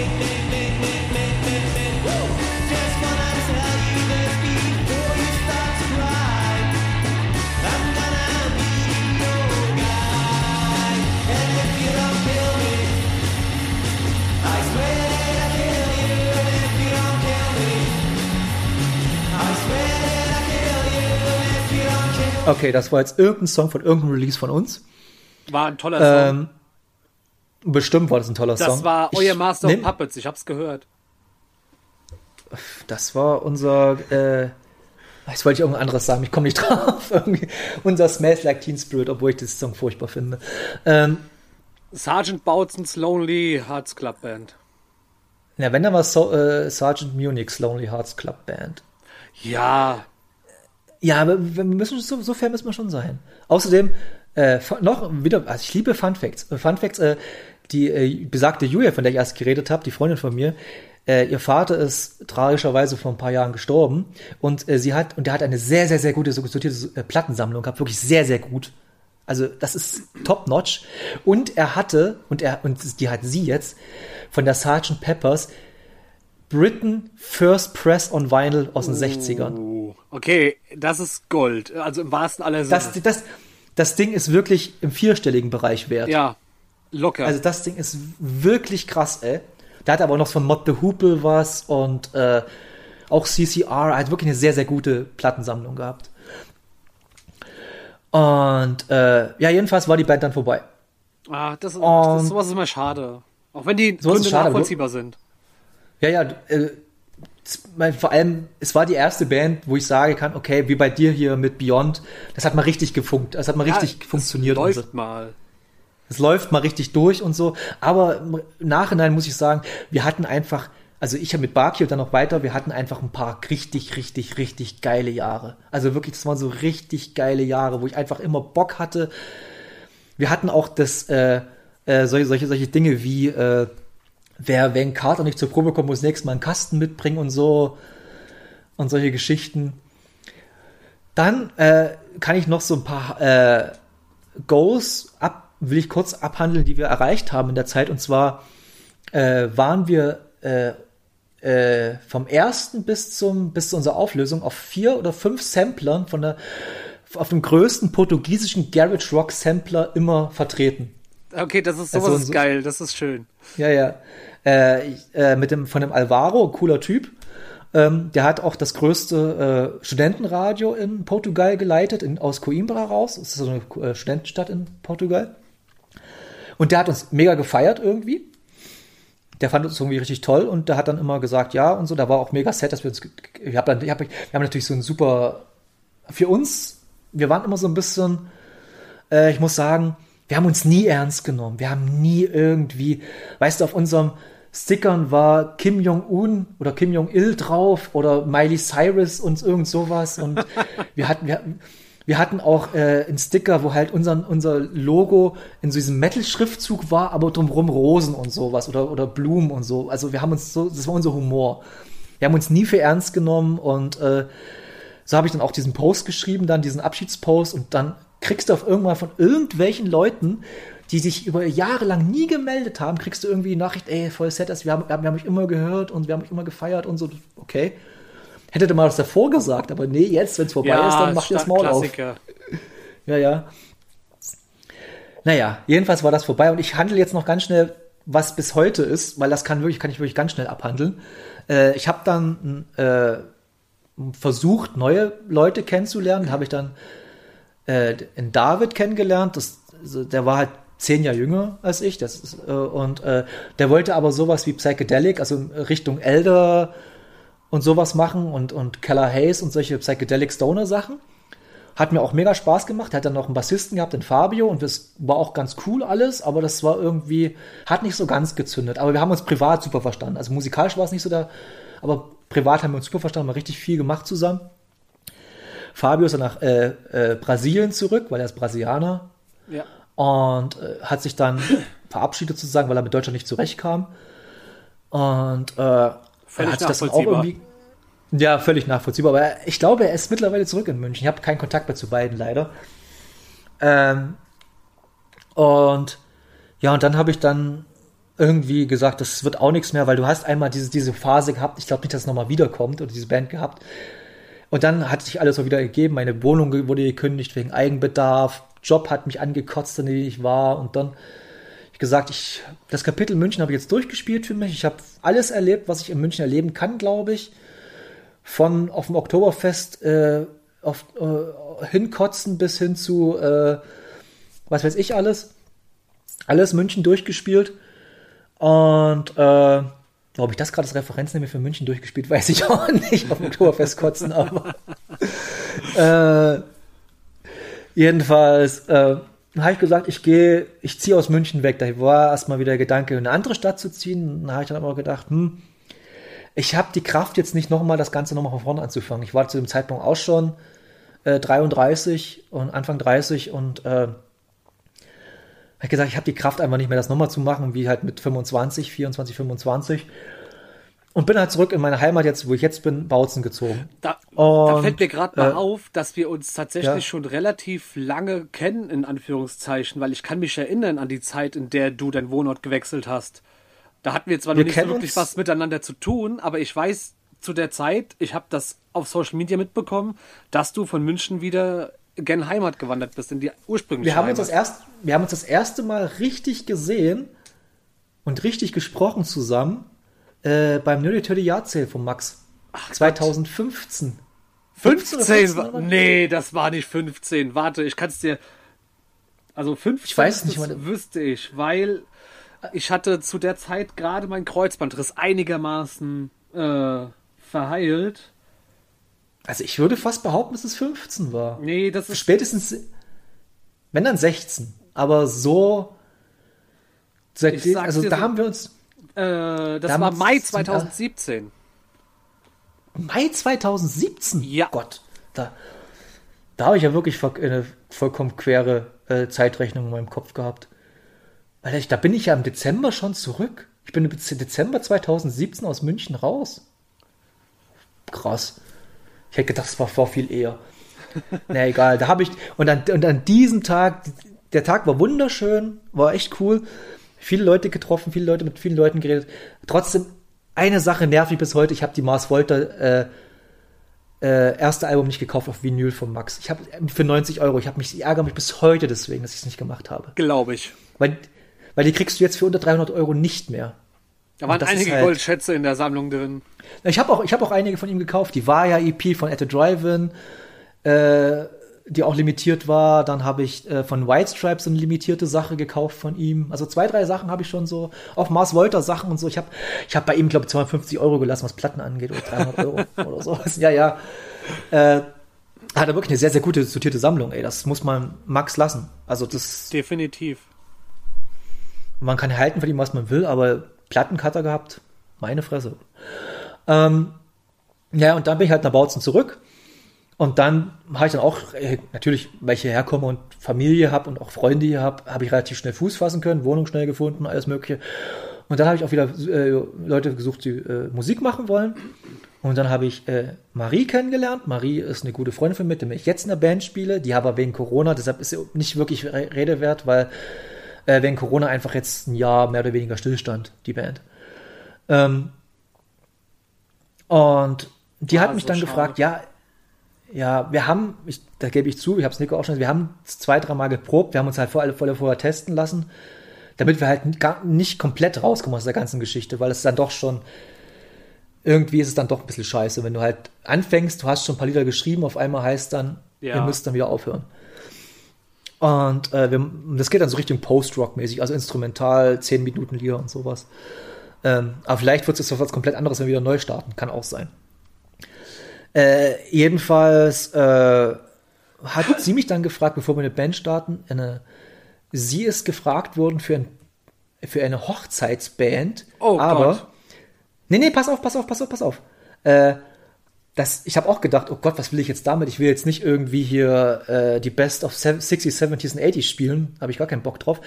Meinst du, nee, das sind zwei Punks, die haben geheiratet, die hatten aber keine Kohle, äh, eine Party zu machen. Deshalb machen sie jetzt irgendwie ein Jahr oder zwei Jahre später sozusagen ihre Hochzeitsparty über zwei Tage verteilt. Und, als, und die beste Freundin von der und Braut, die, wie, wie nennt sie das? Trauzeugin von der, von der Braut sozusagen, die war dann die Bassistin in der Band, die ich gespielt habe, der Punkband. Die hat sozusagen als Überraschung sollten, wollte eine Band zusammenstellen, die ihre, die die Lieblingssongs dieser beiden zusammen spielt. Okay, das ist wiederum cool. Das ist ein geiles Ding. Ja, ja. Und da hat sie mich gefragt, ob ich da Bock habe, weil ich dann, wir haben uns schon mal getroffen, habe ich gesagt, ja, ich Punk, ich komme aus dem Punk, hat sie klar. Und es waren alle Songs, die ich nicht kannte. Also ich war wirklich nie so, waren so Chefdenker dabei, da war Vizo dabei, da war Kassierer dabei, dritte Wahl dabei. Also Classic Eins kannte ich von, Deutschpunk. Ja, ja, und eins kannte ich von Schleimkeim. Also, wenn ihr mal richtig guten, also, weiß guten, aber richtig krassen Deutschpunk hören wollt, hört euch Schleimkeim an, ist eine DDR-Punkband. Schleimkeim, Kanal Äh. Terror, Toxoplasma. Es gibt schon einen sehr guten deutschen Punk. Richtig, aber Schleimkeim ist halt so, die- ist die, ist die DDR-Punkband. Ist auch eine sehr tragische Geschichte und eine Sänger drumherum kann man sich schon mal geben. Ähm, jedenfalls haben wir da gespielt und das war auch ein sehr, sehr cooler Gig und, ähm, und dann haben wir halt, wie gesagt, diese Post-Rock-Band und mit der, in dieser Post-Rock-Band spiele ich mit wie der besagten Marie zusammen, mit dem Andi, der spielt Bass, den kenne ich auch schon seit zehn Jahren plus irgendwas, aber immer wieder aus dem Augen verloren und wieder wieder getroffen. Und meinen besten Freund Markus, den ich seit der siebten Klasse kenne. Also das ist halt, und da schließt sich auch der Kreis, mit dem habe ich Musik angefangen, jetzt spielen wir wieder zusammen in der Band. Also, Ah, das, ist, das ist schön. ja. Und das war meine Geschichte, was Musik machen angeht. Zwischendurch habe ich mal versucht, bisschen solo was zu machen. Stimmt. Jetzt fällt mir noch was ein, das ist mir, das, da komme ich jetzt erst drauf. Nachdem, sich Mary, nachdem sich Mary Goes Wild aufgelöst hat, hatten wir das ganze Recording-Equipment noch im Proberaum. Und ich habe einfach gedacht, ich habe noch so ein paar Songs auf Lager und eins, zwei will ich gern aufnehmen.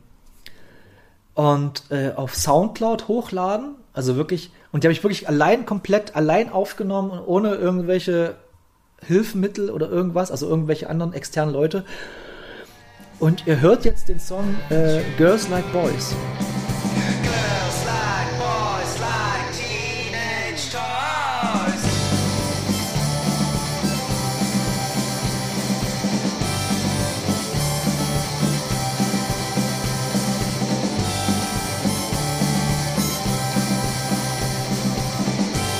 Ihr habt den Song Girls Like Boys gehört. Äh, den habe ich wirklich. Deshalb klingt er auch so crappy, wie er klingt, aber ich finde ihn geil. Er klingt halt wie eine frühe Tokotronic-Aufnahme von dem Instrumentalen her. Äh, so haben mir schon viele gesagt, die es gehört haben. Und das war es aber wirklich komplett in meiner musikalischen Laufbahn. Und du hast, der Nico hat mir schon was erzählt im Vorgespräch, dass er noch ein bisschen was im Petto hat. Deshalb würde ich gerne ihn jetzt nochmal darüber sprechen lassen. Gerne nach seiner doch. Zeit. Nach Beyond. Beyond war dein letztes größeres Projekt, oder war da kam nach noch? Ja, Also, dann habe ich äh, lange Zeit gar nichts mehr gemacht. Also so, äh, wie gesagt, dann bin ich kurz nach dem Ausstieg bei Beyond bei Live Demise eingestiegen, die ich vorhin schon erwähnt habe.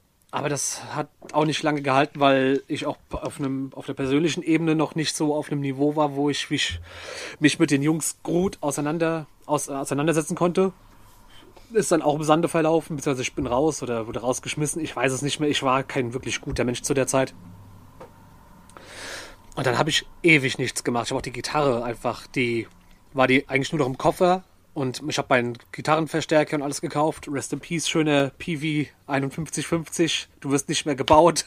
Schade. Oh, da hast, da hast, da hast du einen Goldschutz verkauft. Ja. Vor allem jetzt mit dem Tod von Eddie Van Halen. Das war sein M. Ja, wollte ich, Oh. ich, ich wollte das gerade sagen. Ich wollte das gerade sagen. Ey. tut mir so weh. ey. Ich hätte ihn so gerne wieder. Wir können, wir können dann später noch mal kurz, über Gear reden, also was, Ja. was, was wir so benutzt haben. Gerne, das haben, das machen wir gerne. dann später, nach später, nachdem du fertig bist.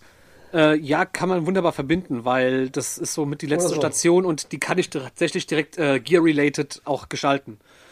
Auf jeden Fall lange nichts gemacht. Ich habe zwischenzeitlich mal bei mit einem Kumpel, also ich war auf einem Konzert bei der Reunion-Show von einer Band vom Kumpel, Misanthropic, ist äh, eine Mainzer Death Metal Band, die es eigentlich schon tatsächlich ewig gibt. Also ich glaube schon 20 Jahre haben die auf dem Buckel. Das ist so eine Mainzer Urgestein. Hat auch gefühlt jeder Mainzer Musiker schon mal gespielt, außer mir. Und bei denen war ich auf einer Show und bin dann im Gespräch gekommen mit einem Dude, der war sympathisch, der Johannes. Und ey, da stand ich plötzlich wieder in einem Proberaum, weil die einen Sänger für eine Metalcore-Band gesucht haben. Und ich so, nice, das ist, das passt mir gerade ganz gut rein, weil ich mittlerweile auch modernere Sounds durchaus mag und auch kein Gatekeeper mehr, der Metalcore grundsätzlich verteufelt, sondern auch durchaus interessiert ist, weil er auch gerade mit Heaven Shall Burn als Referenz dann angekommen ist und da war eh, weil die fand ich schon früher ein bisschen gut, weil die halt mehr Melodic Death als Metalcore waren und das hat mir sehr gefallen. Und weil das halt, weil ich halt auch aus Vergangenheit wusste, dass Heaven Shall Burn richtig krasse Typen sind, weil ich halt persönlich mit denen zu tun hatte. Und äh, bei denen im Proberaum gestanden war irgendwie interessant, aber das war sehr unambitioniert. Und ich war halt nach wie vor so ein bisschen verwöhnt, weil ich wusste, es kann musikalisch laufen, wenn ich mitmache. Also ich erwarte ein bisschen was und irgendwie, keine Ahnung, das, da war nichts Ganzes, nichts Halbes und im Proberaum wurde auf die MIDI-Drumspur mitgespielt und ich so, Leute, ey, was, was soll das denn? Na, komm. Dann war die Nummer auch schon wieder durch, bevor sie angefangen hat. Aber das, was du sagst hier, äh, dass du halt so ein bisschen Anspruch auch hast an die ganze Geschichte, nachdem du halt so ein Projekt hast wie Beyond bei dir oder bei mir mit Mary Goes Wild, das kann ich so nachvollziehen. Dieses, dieses, das klar, durch Corona bedingt ist es jetzt ein bisschen außer, aber wenn es halt wieder losgeht, bin ich einer der Ersten, der immer im Proberaum steht und sagt, wir machen jetzt, wir ziehen es durch. Ja, Mann. Und ich hasse, und ich weiß nicht, wie du im Proberaum bist mittlerweile, aber ich bin im Proberaum so, Proberaum ist für mich zwei Stunden konzentriertes Arbeit, danach können wir uns betrinken. Aber Ja, genau, zwei Stunden muss, kon muss konzentriert gearbeitet werden, da darf keine Einfluss, da gibt es auch keine Pause und nichts, da wird einfach gearbeitet und fertig. Das muss ich anderen ein bisschen noch, noch beibringen, aber das, das krieg ich Ja, schon. hin. wird, wird. Auf jeden wird, Fall, ja. ähm, dann war wieder lange Ebbe und ich habe gar keine Musik gemacht. Also so, ich habe mich von dem Ganzen so entfernt. Ich habe nichts Musikalisches gemacht und mein Musikkonsum ging dann auch ein bisschen zurück. Ich habe auch irgendwie verlernt, neue Sachen zu entdecken und das war, teil- also ich habe schon so in, in, in innere Stimme hat mir gesagt so, okay, das mit der Musik und du das, was dich immer so ein bisschen auch bei den anderen Leuten ausgemacht hat, das war's jetzt. Rest in Peace, Musik, Nico. Äh, schön, dass du da warst, aber Zeit ist gewesen und vorbei. So sollte es aber nicht sein, weil irgendwie hat es dann, weil nachdem ich auch mehr Musik für mich entdeckt habe und sehr viel offener gegenüber vielen anderen Sachen wurde, hat es wieder geklickt und ich dachte so, hm, es macht wieder Spaß und ich habe auch wieder effektiv angefangen, äh, Vocal-Techniken zu üben. Und kurz, kurz, kurze Zwischenfrage. ja, klar. Hattest du eine Band, die dich da wieder so zum Klicken gebracht hat? Oder war das allgemein so Musik? Oder Hm, das ist super schwierig zu sagen. Ich glaube, als ich auf gerade, ich glaube, ein Künstler, der da nicht gerade klein ein- oder zwei, drei Künstler sind äh, nicht gerade unschuldig, sind ähm, Anderson Pack, der mit seinem, also dieses Tiny Desk Konzert von dem, das läuft einmal die Woche, seit es raus ist. generell Tiny Desk sehr zu empfehlen. Ja, sowieso. Also das, das Und, äh, liebe ich. Das, das liebe ich. Das habe ja. da habe ich schon Abende und Nach Nächte verbracht, um mir das Ja, durchzubingen. ey. das ist auf einem Level mit den Audio-Tree-Geschichten, ist, ist großartig. Ja, und, und dann noch Key XP Performances. Diese, drei, diese drei Sachen. Und Ja, dann noch was viertes, Jam in the Van. Diese vier Sachen kann ich nur empfehlen. Stimmt, das gibt's ja auch noch, genau. Ja, ja. Und äh, ja, Casper hat mich auch sehr dazu motiviert, äh, weil Mhm. er so der erste war, wo ich merkte, so, ey, Genregrenzen sind total doof. Muss man nicht machen, kann man lassen. Wäre ganz geil, wenn man es tut, weil dann öffnen sich ganz neue Möglichkeiten. Und ich bin mittlerweile so widerlich open-minded. Also, wie gesagt, mein altes Ich wäre äh, im Begriff, mich zu verprügeln für das, was ich heute bin. Weil Verstehe, ich genau kenn das bin ich, bin ich ja Gegenteil genauso. bin. Und ähm, Aber das hat, das hat sich aber auch, äh, aber das, das, darauf wollte ich später noch ein bisschen eingehen, auf, auf, auf unsere Entwicklung der letzten zwei, drei Jahre, was Musik angeht, weil ich glaube, das haben Ja, wir ungefähr eine gleiche, gleiche Entwicklung vom Geschmack genommen. Aber erzähl erstmal weiter mit, dem, Ja. mit deinen Bandprojekten. Und dann wurde das Ganze wieder ein bisschen offener. Ich habe mich wieder deutlich mehr für Musik interessiert, habe wieder effektiv Platten gesammelt und auch effektiv angehört. Und dann gab's äh, ein, dann eben die NTG, die Nerdy Turdy Gang, haben wir bereits angesprochen. Und äh, da ist nämlich wieder der Stein ins Rollen gekommen. Denn darüber habe ich immer so ein bisschen rudimentär mit den Leuten Kontakt gehabt, weil ich auch so mit den Facebook-Gruppen halt der Admin war und das Community Management, wenn du so willst, übernommen habe teilweise. Ja. Und dann hast du viel Rest mit Leuten tun. Gruppe, die war Ja, das hat sehr Fa- viel Gutes die gebracht. Die Facebook-Gruppe bis, ich, wir waren, wir waren, wir beide waren unter den ersten 100. Ja, Mit noch ein paar anderen. definitiv, und, und ja. Da, und Gute da Zeit kann man schon sagen, Rest in, Pe Rest Ja, in Peace, weil ab 1000, wie hat Olli Schulz gesagt, ab 1000 kommen die Arschlöcher und so war es da auch. Das trifft sehr gut. Ja, und ja. Ähm, es gab dann, äh, also gibt dann das jährliche Autokino Late Night Event und da habe ich dann zum ersten Mal zwei Leute dann kennengelernt äh, in persönlichen, die aus, uns, aus meiner Ecke sogar kommen. Den René, sehr guter Mensch, und die Tine, die auch in der Ausgabe zu Gast war, die vor dieser hier erschienen ist in Sachen Deep Talk. Und zwar in Sachen Die ist- Fotografie. Die, die, richtig, mit dem Dave zusammen. Ganz Auch genau. gut. Und da habe ich Ja. die beiden das erstmal getroffen und es hat connected und wir haben uns gut verstanden und wir mögen uns und wir mögen uns auch immer noch. Und irgendwann nach dem Event, einige Wochen später oder Monate, ich weiß nicht genau, wie lange es gedauert hat, schreibt der René so, ey, ich bräuchte mal jemanden irgendwie so für Gangshouts im Proberaum, für ein kleines Projekt, was ich hier habe. Das wird so elektronischer Dance Metal irgendwo zwischen Deichkind die Ärzte und Bring Me the Horizon. Und ich so, ja komm, ich komme im Studio, äh, Studio, haha, Proberaum rum und dann machen wir da was. Und dann treffen wir uns und wir sitzen dann so in Mainz bei ihm unten im Keller im Proberaum und höre ich mir das an und so, ey, es klingt lustig und ja, ein paar Gangshouts und so, kriegen wir hin, weißt ja, wie es funktioniert, kommst ja aus der härteren Ecke. So, ja, klar, easy. Dann habe ich gedacht, so, ich würde mich aber noch warm machen, damit ich nicht gleich komplett versacke und dann stand ich da halt und habe dann meine langsam Vocalübung gemacht und dann hat er erstmal festgestellt, also er- irgendwann guckt er mich so an, so, wieso sagst du nicht, dass du eigentlich Extrem-Metal-Sänger bist? Und ich so, du hast nie gefragt. Das war nie Bestandteil unseres Gesprächs oder so. Und dann hat er gesagt, Ja. ja. ich bräuchte an ein, zwei Stellen wirklich nochmal Shouts. Hast du Bock drauf? Ich so, klar, gib mir einen Text und ich schreie dir ein, was sich ergibt. Äh, ja, und dann habe ich für Neon Beast, so heißt das Projekt nämlich, einige Vocal Parts aufgenommen und sogar mehrere Songs damit aufgenommen. Dann sagt der René, ja, ich habe noch keinerlei Mitmusiker. Das, die Sachen, die hier eingespielt wurden, sind von äh, dem Tim, dem Papierflieger-Gitarristen, den ich auch schon zuvor erwähnt habe. Ah, okay, ja, stimmt. Und im Zuge, äh, weil René hat das Projekt ermöglicht, im Zuge der Stimmenwerk Gesangsschule von der Sabine, die die Sängerin von Papierflieger ist, äh, sehr sympathische Frau, weiß genau, was sie tut, genauso wie der Tim, auch eine sehr sympathische Frau, der genau weiß, was sie tut. Und ähm, Oh, das, das war, das war gerade Rap.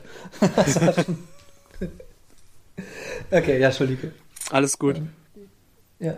Auf jeden Fall alles gute Leute und im Zuge dieser Gesangsschule, Gesangsstunden, whatever, hat er eben diese Neon Beast EP ermöglicht. Vier Songs, die er selbst geschrieben hat, komplett mit dem Tim zusammen. Und dazu habe ich jetzt auch meinen Teil dann zu, auch beigetragen letzten Endes. Und dann sagt er irgendwann so, ey, ja, da ist dann diese, ähm, diese Showcase dieser Gesangsschule, wo jeder so ein bisschen, wo Songs gespielt werden und ich darf mit Neon Beast quasi mein Baby präsentieren, welches im Kontext, im Zuge dieser Gesangsschule äh, entstanden ist. Soweit so gut, dann hat er gefragt, hast du Bock da bei dem Song Batmobile, so hieß der Song, wo ich ursprünglich nur die Gang-Shouts machen sollte, dann letztendlich die äh, Metal-Shouts reingepackt habe und letztendlich, geht jetzt weiter, mh, sollte ich das live machen? Ich so, klar, voll Bock, mal Ewigkeit wieder auf der Bühne stehen, wie nice ist das denn bitte? Richtig, richtig gut. Habe ich, Versteh ich, direkt- versteh hab ich direkt zugesagt und dann sagt er irgendwann so, ey, ich bin eh nur alleine auf der Bühne mit meinem MacBook, weil ich keine Band dazu hab. Willst du nicht einfach mitmachen? Als Backup MC, es kommen auch, äh, also er rappt auch in die, innerhalb von Neon Beast, es ist halt auch Rap und es vereint sehr viele moderne Einflüsse. Und ich so, ja, ich mache von mir aus Backup MC, Backup Vocals, äh, Shouting, was auch immer. Und dann hat sich ergeben, dass wir das komplette Set einfach eingeprobt haben, weshalb ich dann letzten Endes in diesem Projekt gelandet bin als zweiter Frontmann, wenn du so willst. Also, Also ich, bist du jetzt fest in diesem Projekt drin? ja, tatsächlich. Oder es bist. nee, ich, Cool, ich cool, bin cool. ein Bestandteil von Neon Beast, wenn man so möchte. Cool, cool. Und mh, dann haben wir diesen Gig gehabt. Und es war geil, denn, und da ist die Brücke wieder zu ganz alten Weggefährten. In Papierflieger spielt ja jener Sebastian. Der hat wieder Ja. auch, auch die Drums übernommen für diesen Showcase-Abend, um die Band zu stellen, die die kleinen, die Gesangsschüler, Schülerinnen dort ähm, präsentiert. Ah, Und so geil. stand ich mit Sebastian nach über zehn Jahren Abstinenz wieder auf der Bühne, wenn du so möchtest. Und das war sehr, sehr schön. Es war ein toller Gig. Es, Glaube ich. es waren halt auch viele Eltern der Gesangsschüler und Schülerinnen dort anwesend. Die haben, glaube ich, nicht so ganz verstanden, was wir gemacht haben. Aber wir hatten Spaß, das kannst du glauben. Wir hatten richtig viel Spaß. Das war ein wunderbares Konzert. Und nach Ewigkeit, nach so einer langen Zeit wieder auf der Bühne stehen und das auch als Frontmann und das mit deutschsprachigen, tanzbaren Elektro-Metalcore mit Rap-Elementen. Das ist so weit weg von all dem, was ich zuvor gemacht habe. Hätte ich niemals für möglich gehalten. Und die Leute kamen danach zu mir und waren auch einfach so, gerade eben meine alten Weggefährten, weil auch der Bassist zu der Zeit von Papierflieger, der nicht mehr dort spielt, aus gesundheitlichen Gründen, aber nach wie vor die Band als Fotograf und so weiter begleitet, äh, meinst du auch? Weil dieser Bassist übrigens ist der Robert, der bei Fast and Loud auch schon Gitarre gespielt hat. Alter, das ist ja wirklich bei euch so eine richtige mehr Community als alles andere. Ja, so, das ist der Das Witz, ist cool, das gefällt mir. Weil René wusste nicht, dass ich diese Connection zu Papierflieger habe und den zwei Jungs, die da spielten, spielen. Und das Mhm. über Umwege dann wieder wir zusammengefunden haben, ist halt schon mega toll. Da freue ich mich immer noch total drüber, dass da jetzt wieder so ein bisschen regelmäßiger toll. Kontakt ist. Geil. Und hast du äh, gemerkt, nach den, wie vielen Jahren war es zwischen Pause, zwischen auf der Bühne? Zwei, drei, Uh, vier? Mein letzter Gig, ich weiß nicht wann genau der war, aber 2013, 14. Und dann jetzt Und der, der mit Neon Beast war 2019, 2019, oder? ja, Oder der Gig war 2020? 2019, ja. 2019. Hast du da gemerkt, dass deine, äh, deine Verhaltensweise auf der Bühne sich verändert hat? Komplett.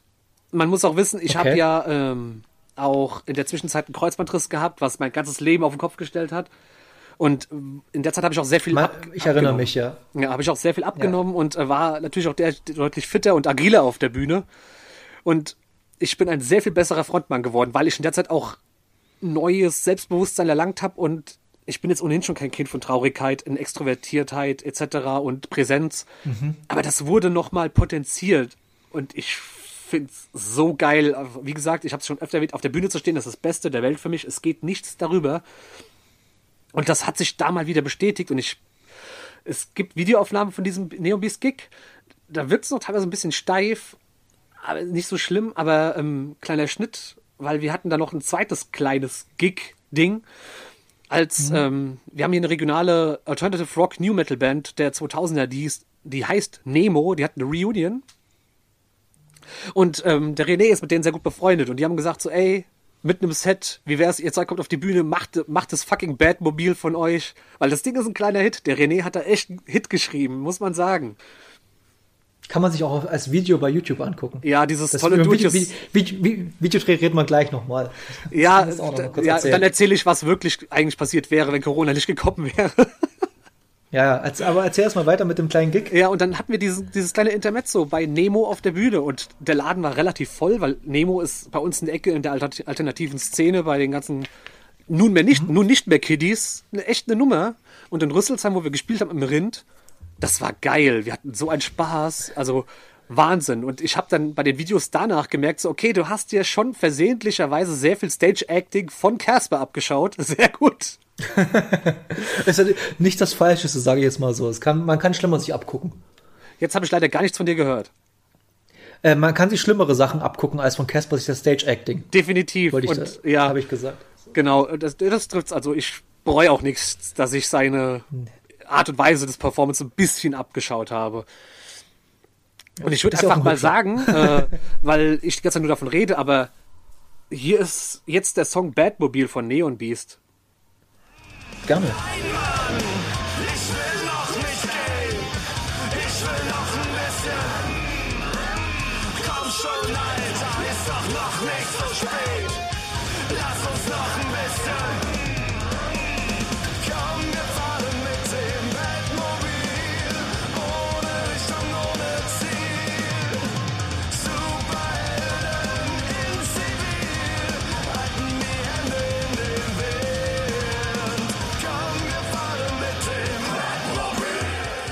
Das war der Song n, Batmobile von Neon Beast. Exakt. Und äh, es ist wirklich ein Ohrwurm. Also das muss man, man kann, man muss die Musik nicht mögen. Es kann Nee. nicht, muss nicht sein Style, der Style sein, aber trotzdem ist Der es René Ohrwurm. hat da einen Hit geschrieben. Ich, dann kam Corona. Oh Gott. Weil wir hatten das, hat, das hat wirklich ganz viel ausgebremst, ja. äh, das ganze Projekt. Also dann ist der René auch so ein bisschen gesundheitlich äh, abgefallen und dann wird er jetzt auch noch Papa. Glückwunsch an dieser Stelle, er hat geheiratet. Ich gönne ihm alles. Ich gönne ihm alles, um Gottes Willen. Das ist so ein lieber Kerl, weil das ist auch ein Beispiel von, wir treffen uns das erste Mal im Proberaum und es connectet direkt auf einer menschlichen Ebene, ohne dass vorher über Musik geredet wurde. Und das ist toll. Das ist Geil. perfekt. Das ist das großartig. Ist ja. perfekt. Und Ja, ist schön. wir Das, hatten, die EP wurde dann irgendwann released. Wir hatten eigentlich vor, eine geile eine Band zusammenzustellen, die uns das Ganze spielt. Wir hatten schon Gitarristen und so am Start. Das wäre, glaube ich, ganz gut geworden. Äh, halt eine, halt, vor allem, weil wir auch aus der Schule des Finn McKenty rausgekommen sind mit bezüglich Marketing und Präsenz und überhaupt. Und wir hatten auch Outfits zusammengestellt. Wir hatten sogar eine kleine Pyro-Show mit dem, was uns möglich war.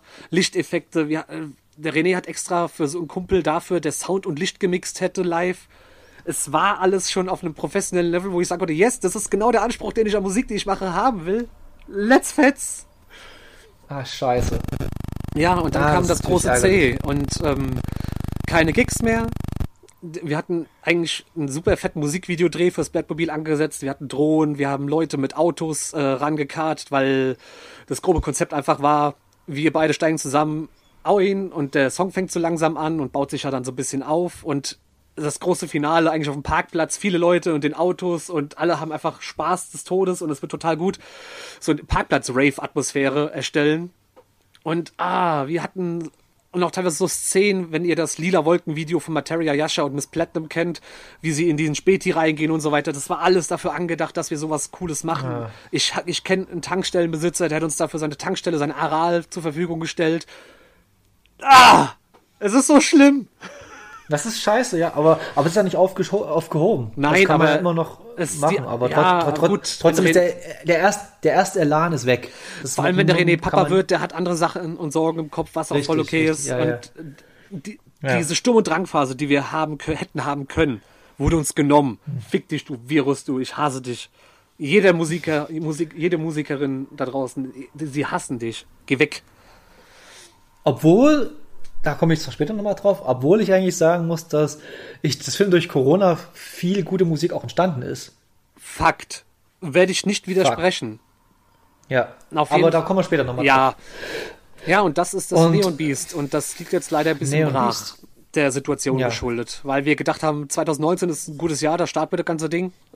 Und äh, dann Mhm. spiele ich auch mit und es wird alles schön und gut. Und dann kommt 2020. Hm, Dann war alles vorbei. Die letzte Show habe ich ja schon öfters erzählt, aber die letzte Show, die ich live gesehen habe, äh, bis heute, war von den Twins. Grüße gehen raus Gute an Tom. Jungs, äh, Deep Talk Folge 1, Ja. äh, ich liebe euch, ne? Ja, ja. Grüße, Grüße raus an die beiden Toms, Jakob und äh, Steffen. Sehr, ich kenne bisher nur den einen Tom, Liebe. aber auch der ist schon, mh, ich mag ihn. Also ist ein richtig guter Typ. Ja, habe ich auch, habe ich auch in einem Deep Talk, weil die Folge nicht gehört hat, unbedingt anhören, aber trotzdem habe ich auch erzählt, äh, der Schlagzeuger Tom von Twins war der letzte Mensch, den ich umarmt habe bis Juni außer meiner Familie.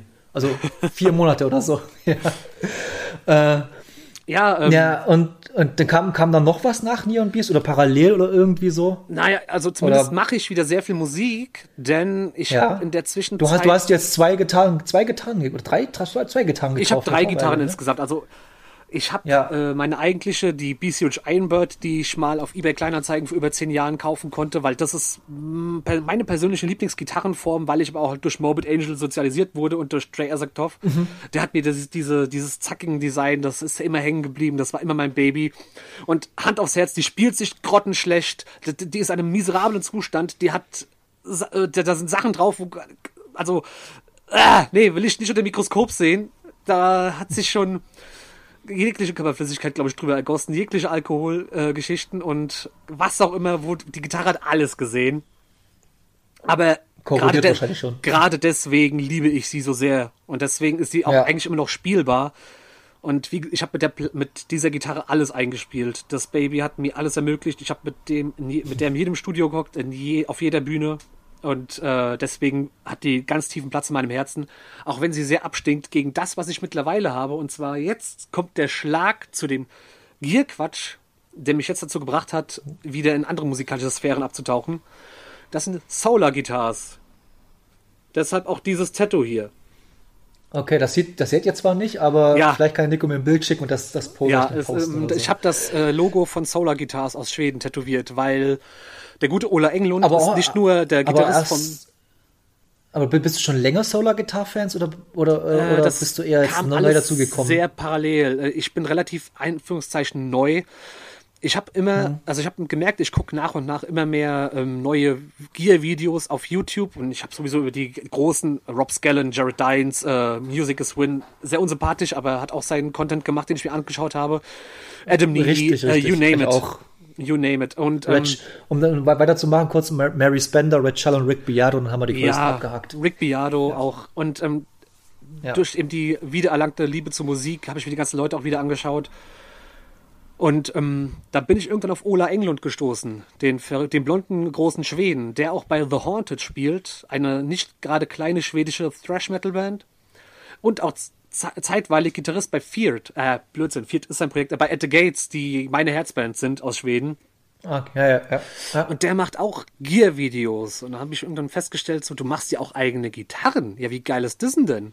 Das ist ja total toll und ich finde die auch designtechnisch super und ich feiere dich total und was du tust und es ist total naheliegend, dass ich mir jetzt einfach eine Gitarre von dir kaufe, weil ich das Gitarrespielen komplett neu mir draufpacken will.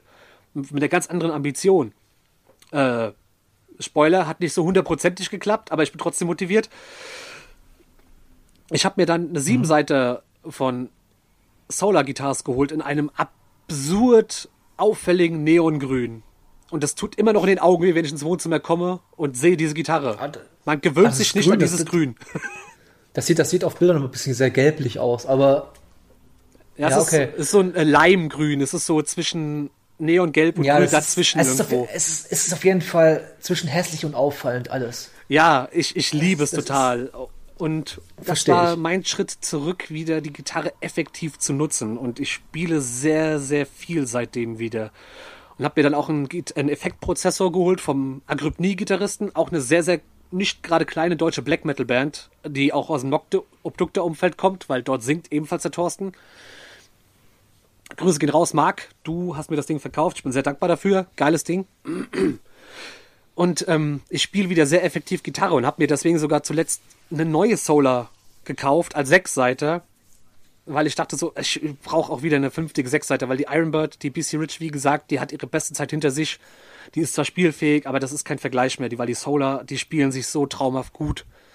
Tolle Gitarren. Und äh, Und die, neu, die, die neue ist ja optisch ein komplettes Gegenteil eigentlich. Ja, also äh, die ist nicht dieses äh, die ist Li- lila. äh, so lila Weinrot, aber mit äh, sichtbarer Holzmaserung des, äh, der Sumpfesche. Ah, tolle, tolles Holz. Und dem Roasted Maple Hals schön hell. Ah, das, das Ding ist so wunderschön. Ich liebe sie.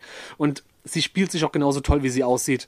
Und ich mache sehr viel mehr Sachen jetzt mittlerweile damit, weil da ein anderer Pickup verbaut ist, den ich vorher so nie gehabt habe. Ein Hot Rail. Das ist ein, wenn du so willst, für die Leute, die nicht wissen, was ich meine, ein Humbucker. Humbucker sind die Tonabnehmer, die sehr viel Output haben, womit du eben verzerrte Sounds besser rausbringst. Ein Hot Rail ist Ja. das Ganze quasi komprimiert. Dieser Hot Rail ist noch splittbar, das heißt, du nimmst einen Kanal, wenn du so willst, weg und ähm, minimierst den Output und das Klangspektrum, was aber wiederum, wenn du andere Sounds haben willst, das Spektrum erweitert. Es ist komplizierter, als es ist, wie ich es gerade erkläre. Ich kann mehr machen, habe mehr Möglichkeiten, Sounds zu erstellen und genau das tue ich auch aktuell, weshalb ich sogar auf New Wave Post-Punk Sachen gehe und Sounds damit bastle, die ich jetzt auch Norbert hier und da schon über WhatsApp einfach geschickt habe, Ja, weil ja. er es zu schätzen weiß, wenn ich das mache. Das ist sehr zu schätzen. Und, und äh, wir haben Nico auch schon öfters gesagt, wenn dieses ganze böse C vorbei ist, wir mal echt mal Zeit haben, dann setzen wir uns mal einen Wir Proberaum setzen uns in einen Proberaum und wir werden Musik machen und ihr werdet das hören, ob ihr Und- wollt oder nicht. Richtig. Und es ist, bin halt super gespannt, was rauskommt, wenn, wenn Oh ja. der in, Indie-Trottel mit dem Metal-Arsch aufeinandertreffen und dann mal sehen, was dabei Ja, rauskommt. ich habe das letztens in einen Tweet verpackt. Also was, ich glaube, mein Wortlaut war, ähm, Ja, ja. wenn das Indie-Schneckchen auf den äh, Seven-String Down-Tuning Extrem-Metal Genau. trifft. genau, genau. Und das, es wird super interessant. Ja. Vielleicht wird es auch richtige Grütze werden, aber am Ende ist es egal. Aber dann habt ihr auch Spaß. Insofern. Richtig, richtig. Ähm, nee, aber äh, das fand ich jetzt gut und bei mir, was, was, was Gear angeht, ey, ich bin absolut null Gearhead. Also du bist da wirklich viel mehr drin, was Schlagzeug Gearhead angeht. Ja, ich, gibt- was heißt guck Gear? mal Ich, ich, ich habe so meine ein, zwei Sachen, die ich feiere und Ja, ja, wo ja, ich aber- mag, aber ich aber- bin... aber das, das, das, Lustige ist bei mir, äh, ich gucke mir ja die gleichen Sachen an wie du, aber ich, ich spiele halt keine Gitarre. Meine Gitarrenskills sind mehr als rudiment oder weniger als rudimentär fast schon. Also und äh, aber ich gucke mir halt auch äh, Tim Henson an. Ich gucke mir auch, na gut, Music is Win guckt man sich nicht mehr an, aber so halt aber diese Tim ganzen Hansen Geschichten. sollte man sich angucken. Oder jetzt aktuell Richtig. noch kurz Einschub an Shoutout an meinen Kollegen, den ich komischerweise noch nie getroffen habe, obwohl er eigentlich aus der gleichen Ecke kommt, Manuel Gardner Fernandes. Der Typ ist mein mir absoluter Lieblingsgitarrist. ähm, doch, du, ich habe dir Unprocessed geschickt. Stimmt, okay, okay. Und okay, er ist der okay, Gitarrist wir- und dann- der Typ wir- ist so okay. the future of Guitar Playing neben äh, Scotty LePage und Tim Hansen von Polyphia. Meiner Ansicht nach. Das ist ja auch das Geile. Ähm, und da können wir jetzt schön die Brücke schlagen zu dem, was uns die letzten zwei, drei Jahre äh, so äh, beeinflusst hat, Oh was ja. Musik machen, Musik hören angeht. Vor allem, es geht es geht's mehr um die Sachen, weil eigentlich war ja mal der Gedanke, wir reden über das, was, was, wir, was wir gerne hören und was wir. Ja, es wurde eine Auto Äh. Audiobiografie draus, wenn du so möchtest. richtig. Aber ist ja auch schön. Das Ja. ja auch, das ist auch Das ist eine schöne richtig, richtig Rekapitulation. Cool. Richtig. Und ich glaube, ich glaube, du hast noch nie so umfangreich über deine, deinen Werdegang erzählt. Oder? Man weiß hier und da von dem und Ja, dem, aber, aber, was ich mal aber so, gemacht so, habe. kom aber- so, so komprimiert hast du es noch nie Nee, gemacht. ich habe das noch nie so runtergebrochen, tatsächlich, wie mein Werdegang da so war. Okay, mich hat auch bisher niemand schon- gefragt, aber okay, gefragt wurde ich schon. Ich habe diverse Interviews als Beyond gegeben, aber da hast du die Rolle des Metal-Vollassis raushängen lassen. Ich erinnere mich an ein Interview mit dem Rockhard-Magazin, wo wir so ultra ekelhaft arrogant waren. Und es war das Bild von mir und unten drunter steht in Anführungszeichen als Zitat, alles luschen. und wie Gut, wir einfach. Das machst du bis, bis ja bis heute noch ein bisschen so. Ja, aber nicht so, nicht so ernst gemeint fies. Sondern das war Nee, wirklich ist so, klar, wisst das ihr, wie wir erzählt haben, ja, wisst ihr eigentlich, also wir Beyond, wir sind, wir haben die dicksten Eier, aber die anderen da draußen, guckt euch die Larrys doch mal an. Das sind alles Luschen. Und wir haben dann so richtig, also, wir haben schon sehr viel Hip-Hop-Charakter, Battle-Rap-Charakter in den Metal gebracht, wenn du so willst. Das war neu, da- das da hat vor ich- uns keiner gemacht. Da stell jetzt aber mal kurz die, äh, muss man es vielleicht nicht sogar ein bisschen haben, so richtig, richtig übergroße Eier in so, so einer Szene? Egal in welcher Szene man jetzt ist. Das sollte man meinen, Weil- aber das unser Abi, da, kleiner Funfact dazu, weil wir waren zwar damals schon verbohrte, engständige Typen, aber während den Recordings haben wir halt die ganze Zeit Farid Bang und Kollega gepumpt. Was uns halt ein Ja, nee, Mindset, das, das hat uns ein Mindset verschafft, welches halt auf Battle Rap Charakter ausgelegt war und wir waren halt wirklich so, ey, wir freuen uns mit dem, den wir spielen können, aber wir ficken euch einfach. Unser Ziel ist es, wir als Band, dass wir euch einfach in den Boden rammen. Egal was kommt. Ja, ich, ich, ich, wie gesagt, in diesem, also ich kenne es in der Metal-Szene bloß von außerhalb und so, äh, aber in der Szene, wo ich immer bis rumge rumgespackt bin, es war immer alles so, so richtig freundliche, herzliche Menschen, und dann die sich immer so, also kann ich dir noch was tragen helfen oder ist noch irgendwie, brauchst du noch irgendwas oder irgendwie so in der ganzen Geschichte. Das ist im Metal auch Und- so, aber sobald du dich rumdrehst, gönnt dir keiner nirgends was. Also, Okay, ne? Und wir haben es diese heißt, Mentalität- Heißt ja auch, oh, Entschuldige. nee, alles gut. Nee, ich, ich, wollte- ich wollte sagen, es heißt ja immer, die Metals, Metal-Menschen sind die freundlichsten. Ich habe bis jetzt noch nicht die Erfahrung gemacht. Tut mir leid, aber Ah. Ey, das ist, ich habe bis jetzt noch nicht ich gemacht. bin durch alle Szenen gegangen. Ich habe in jedem Backstage von jedem großen Festival gesessen. Nein, never ever. Egal, was ihr da draußen behaupten wollt, es ist eine fucking Lüge und ihr lügt euch selbst was ins Fäustchen, wenn ihr sagt, dass die Metal-Szene die so tolerant und weltoffen. Halt die Schnauze, es ist eine Lüge. Genauso wie zur Punk-Szene. Ja. Das gleiche mache ich, das gleiche schlage ich, die gleiche Brücke gleich zur Punk-Szene, da habe ich ein bisschen mehr Einblick. Auch Gatekeeping. Wow. Ja, eben. Furchtbare Menschen. Und, und wer, wer, wer da was anderes behauptet. Der hat Der, einfach, der wie du ist sagst- äh, naiv. Der ja, na, naiv ist das richtige Wort. Das ist richtig Ja. naiv und äh, will es einfach nicht wahrhaben. Und wie gesagt, das war die Aber- Ambition, dass wir mit Beyond eben diese hinterfotzige Art von vielen Leuten von vorne rum, ja, ey, voll cool und hinten rum dann so, was sind das für Trottel? Wir haben einfach das Spiel rumgedreht. Wir haben nach vorne hin gesagt, so, wir, wir machen jetzt gar kein Hehl draus, wir finden euch kacke und ihr tut so, als seid ihr nette Menschen, seid doch wenigstens ehrlich zu uns und zu euch selbst. Das finde das find ich ja wieder sympathischer, wenn man halt sagt, hey, pass Ja, auf, aber das äh, hat den Leuten nicht so gepasst, dass wir so direkt waren. Ja gut, wenn, man jemanden aufs Ego kackt, das mögen Leute einfach nicht. Das Ich kann, ist einfach so. Da hatte ich äh, eine kleine Auseinandersetzung mit den Schweden von Degial, die teilweise auch Musiker von Watain sind. Also sagt jetzt vielleicht dir nichts, aber Leute, die Genre intern unterwegs sind, werden das auf jeden Fall äh, einordnen können. Die kamen von der Bühne und ich habe gedacht so, ich sag dem Gitarristen also wirklich so, hey, wie traust du dich mit dem Sound eigentlich auf die Bühne zu gehen? Schämst du dich fucking nicht nochmal? Also das komplette, der komplette Gegenentwurf, wie gesagt, für das, was die Leute immer hinterrücks so waren, das haben wir nach vorne Okay. gedreht. Das hat den Leuten immer nicht gepasst, weil die haben diese Scheinheiligkeit gemocht. Ja, das, wie gesagt, ich habe das immer so ein bisschen Erfahrung gemacht, wenn ich halt mit Metal-Leuten unterwegs war, dass das am Ende, oder in Metal, auf Metal-Konzerten war das am Ende mir dann doch, ich mich relativ, ja, unwohl ist vielleicht übertrieben, aber dann nicht so wohlgefühlt habe, wie man, wie es alle gedacht haben, man fühlt sich da wohl. Nee, wenn du irgendwann Aber gecheckt mal- hast, wie es läuft, unangenehm. Ja, aber wie gesagt, auf, auf, ich habe ich hab mich schon auf Punkkonzerten, habe ich gedacht, ich gehe jetzt einfach. Ich war, ich war mit einer guten Freundin mal auf einem Punkkonzert und die ist halt wirklich nicht Punk. Also die hört die Musik, die hört die Musik, aber die ist halt wirklich optisch stinknormal, lange blonde Haare, weiblich gekleidet und alles Mögliche. Und die haben die angeguckt, als wäre es die letzte Schlampe. Ja. Weil die jetzt kein äh, irgendwie so. Und ich dachte, was seid denn ihr für intolerante, arrogante Wichse alle? Das kann, das passt, das ist Dazu, einfach oh, was du gerade sagst, das, auch Ja. ein wundervoller Funfact aus der persönlichen Story, die ich erlebt habe. Gerne. als ich schon dann auch ähm, stiltechnisch mich vom Metal weg, wegbewegt habe und nicht mehr so wirklich hundertprozentig danach aussah. Wobei ich ironischerweise heutzutage wieder mehr danach aussehe, weil ich wieder vermehrt Merch trage, weil ich gemerkt habe, das lässt sich auch sehr, weil anfangs schon erwähnt, ich mach, mag sehr viel Mode und Streetwear und Fashion-Kram, ist mittlerweile ein Ding von mir. Und man kann sich wunderbar in den alternativen Szenen Einflüsse holen, um Mode zu gestalten. Und auf jeden Fall habe ich damals, war ich auf dem Weg zur Arbeit am Mainzer Hauptbahnhof unterwegs und hatte ein Beyond-Shirt an. Hatte aber schon so eine Cap auf, wie jetzt gerade im Moment eine. Ich habe eine Snapback von Good Boys, tolles Münchner Label. Ich hab euch lieb. Grüße gehen raus an Kai. Cool, Und- cool, ja. Ähm, und so ein Kuttentrottel sieht mich und sagt so, ey, du hast das Shirt gar nicht verdient. Ich war so perplex, ich hätte ihm am liebsten gesagt, Typ, ich habe das Ding eingespielt, also halt die Schnauze. Hättest du doch mal sagen sollen. Ich, ich, äh, jetzt würde ich das tun, weil jetzt habe ich die, die, das nötige Ego und das nötige Selbstvertrauen, sowas Ah, okay, okay, das war, war, war zu einer ja, ja, verstehe. und damals Nee, war ich halt das so, mal- äh, äh, äh, hä? Bist du doof? Äh, Mir, mir ging das mal ähnlich. Ähm, ich war mal mit Freunden in München, die haben mich gefragt, ob ich mit zu Sodom komme. Oh, Sodom ist aber Äh, schon nice. Also ich, ich mag Es Sodom. ist, ich, ich, ich kannte Sodom bis dahin nicht. Also wirklich, Sodom ist, ich, wie gesagt, ich bin Metal wirklich das absoluter äh, Grünschnabel, was das angeht. Aber ich kenne ja dann doch ein paar äh, Fakten und ein paar Sachen. Also so ganz, ist, ist wie bei mir Harry Potter. Ich habe nie ein Buch gelesen, nie einen Film gesehen, aber trotzdem kann ich drüber, kann ich mitreden. Und so ähnlich ist bei Metal bei mir auch.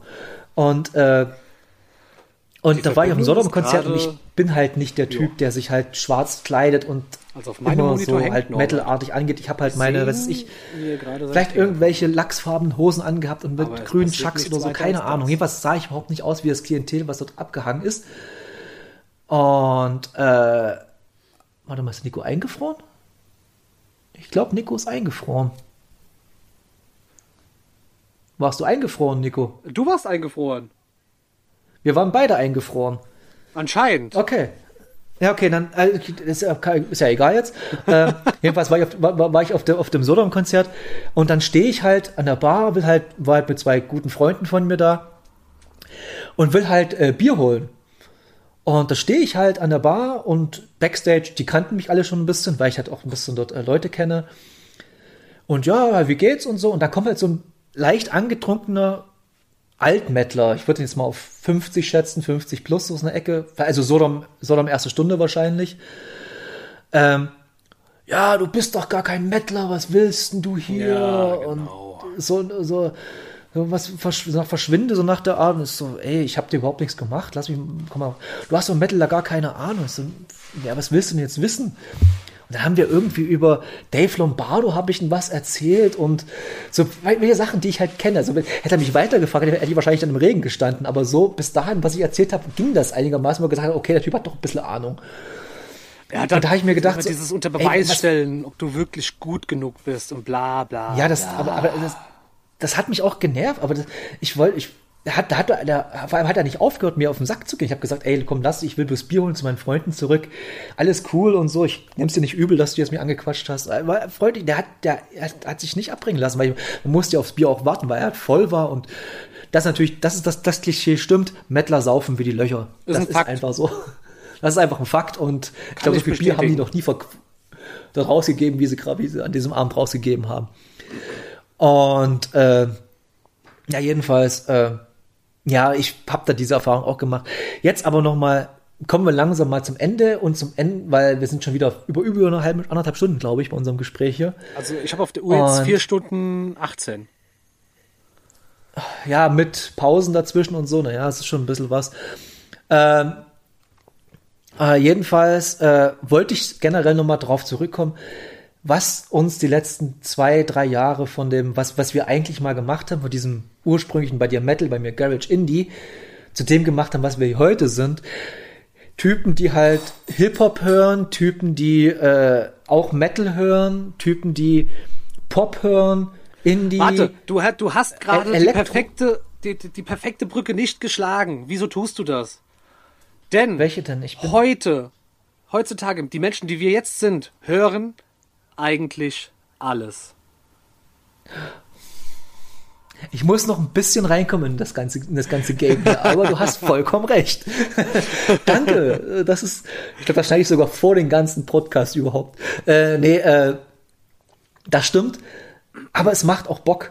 Und Ja. ich treffe immer wieder, du, Nico ist keine, keine andere Erfahrung. Das, deshalb reden wir so viel zusammen über Musik. Ja. Weil wir, weil ich gefühlt, weil ich gefühlt habe, du und dann auch Sarah, meine beste Freundin, die auch schon hier öfter, öfters äh, erwähnt wurde in diesem Podcast-Universum, äh, wir sind so drei Menschen, den kannst du erstmal alles geben, die sacken erstmal, ob es gefällt, ist erstmal zweiting, aber Hauptsache erstmal sich anhören. Ja, genau. Ich habe Ganz heu- ich hab heute zum Beispiel heute Zeit gehabt und mal Lust gehabt, mit Darko US anzuhören. Ach, das ist so herrlich. Ich habe ein Problem mit Dark US. Jetzt ich mag das sehr gern. Äh, mir ist das Drumkit zu quantisiert. Man Ist hört, es. wie, quant wie, quantis Ist wie quantisiert das ist. Und das ist mir, das, und da, das, da, da habe ich natürlich das Gegenbeispiel zu Gojira, wo halt Mario Duplantier das einfach komplett einspielt, ohne irgendwelche großen Aber Nachbearbeitungen. Und dagegen dann ist Frage, würde Insects, oder äh, Insects sage ich, toller Song, der beste von denen übrigens, äh, würde Darko US funktionieren in diesem Soundbild, wenn die Drums organisch Nein, wären? nein, nein, weil, da wollte ich nämlich auch drauf hinaus weiter, weil du hast nämlich so andere Einflüsse wie halt Keys, du hast ein paar, äh, ich sag einfach mal Keys oder Synthes Ja, diese kalten drin Fall. Synthi-Samples, sage ich jetzt mal. Ja, ja, das ist, das ist einfach total krass. Und natürlich die Vocals. Ich hab, war vor allem die ersten zwei, drei Songs, die sind schon relativ Screamo und also Schreien, also wirklich dieses Growling. Ich und Fachbegriffe beim Metal ist natürlich auch wieder so eine Sache. Und dann äh, kommt dann irgendwann mittendrin so ein Song, wo Klargesang ist oder cleaner Gesang von dem Typen. Und dann geht dann dieses Screamo-artige, was halt mit dem Math Rock und dem Screamo äh, vo- vollkommen äh, beheimatet ist. Und dann geht wieder zurück in dieses Metal-artige und das ist halt schon geil. Es ist eine abwechslungsreiche, geile Tom Barber Platte. ist einer der besten Metal-Schauter da draußen. Also kann man auch bei Chelsea Von welcher Grin Band war er nochmal? Chelsea Grin. Chelsea Grin, genau. Unfassbares ja, genau, Tier an Vocals. Da gibt's ein herrliches Video, äh, auf YouTube wurde mir mal in die, so in die, in die äh, Vorschläge reingespült, da hieß es halt äh, The Best Beatdown You Ever See und da war halt von Chelsea Grin irgendein Song. So ein. Beatdown. äh, Wahrscheinlich, aber es war halt so, keine Ahnung, aber es war halt wirklich von Chelsea Grin so ein so ein Ja. Beatdown, der ging irgendwie, Es ist re das war halt schon wirklich. definitiv Recreant. Den Song kann ich auch auf Gitarre komplett auswendig spielen. Es ist nicht komplex, aber ich, da feiert mich ja fast selbst für. Du machst die Anlage komplett laut, machst das Instrumental an, haust die Gitarre rein, die Siebenseiter brauchst du dafür. Und dann fängst du Ja. an. dö, dö, dö, so, Oh Gott, das ist. Ja, das, Oh. das war es ja, ich erinnere mich, ja. Es war und, und so, so halt geil. Andererseits äh, hat mir Nico halt auch diese, diese Synthi-Sachen vorgeschlagen, wie der erst am Anfang erwähnt hatte. Und dann habe ich ihm letztens, ich weiß nicht, wir schicken immer irgendwelche Pop-Sachen geschickt. Hier, äh, wie heißt sie? Charlotte Carden habe ich dir geschickt zum Oh Beispiel. ja, die war grandios. Und jetzt, du bist nämlich der einzige Mensch auf der Welt, mit dem ich das machen kann, müssen wir mal ganz kurz über Miley Cyrus Plastic Hearts reden. Ich liebe Wie toll dieses Album. dieses Album ich liebe ist. dieses Album. Ich sag's, wie es ist. Ich auch. Ich vergöttert. ich- Vergöttern ist fast schon ein bisschen übertrieben, aber ich liebe es wirklich, weil Es es zeigt, ist super, produ dass super produziert. Ja, es zeigt halt, dass moderne Popmusik den alten Appeal von eben, weil sie auch stattfindet auf diesem Album, Stevie Nicks, also Fleetwood Mac, der Stevie Nicks-Ära, Ja. oder eben, keine Ahnung, Susi Eurythmics, Quattro. Susi Der- Quattro, ähm, auch die Synth-Pop-Sachen aus dieser Zeit, äh, eben, genannte Eurythmics, oh Gott, T-Ancient als Deutscher, lollo, ey. Mm, So diese Art und Weise Ja. der Musik, äh, auch vielleicht Kate Bush ein bisschen, Cindy Lauper, so diese dann- dann- dann hast- dann-. Dann hast du aber wieder Songs wie äh, äh, High zum Beispiel, der hat dann vielleicht an Dolly Parton erinnert oder solche Die Geschichten. Stimmfarbe mittlerweile von Miley Cyrus ist sowieso krass, Dolly Parton. Die ist, und da empfehle ich, das kam erst vor zwei, drei Tagen raus, Saturday Night Live, äh, Miley Cyrus spielt Plastic Hearts live und sie singt auch wirklich live. Da ist nichts irgendwie Ja, mit Backing Track oder irgendwas. Die, die, die Band spielt das live, sie singt das live. Und ich habe wirklich bei einer Stelle, da habe ich einfach, da habe ich zurückgespult, musste es mir nochmal angucken, was die da für einen Ton raushaut. Ja, Mann. Mit einer Rotzigkeit, mit einer Kratzigkeit in der Stimme, aber trotzdem so dermaßen auf den Punkt den Ton. Diese Frau ist für mich alles, was Popmusik oder generell populäre Musik verkörpern sollte, Ja. finde ich. Gehe ich mit. Also das ist und das ne und jetzt ich greife schon mal vor, aber kann ich schon mal sagen, äh, dass so eine Person, also so eine Person ist vollkommen, also dass, dass, dass ein Act wie Miley Cyrus in deutschen Festivals nicht stattfindet, ist einfach eine Frechheit. Dass kein großer Booker in deutschen Festivals sagt, hier, ich booke euch Miley Cyrus. Der Marek Glastonbury hat, halt Green Day Offspring und A System of a Down. Volbeat, bla, bla, bla, you name it. Fick dich, Marek, Marek Lieberberg, fick dich, du dummes Ey, Arschgesicht. ernsthaft, äh, Rock am Ring Äh, soll pleite gehen, fickt euch. Klar, da hängen Arbeitsplätze mit dran. Ja, aber wirklich. Das ist reine persönliche Einstellung und Meinung, auch nur die ich übers Line-Up äh, habe.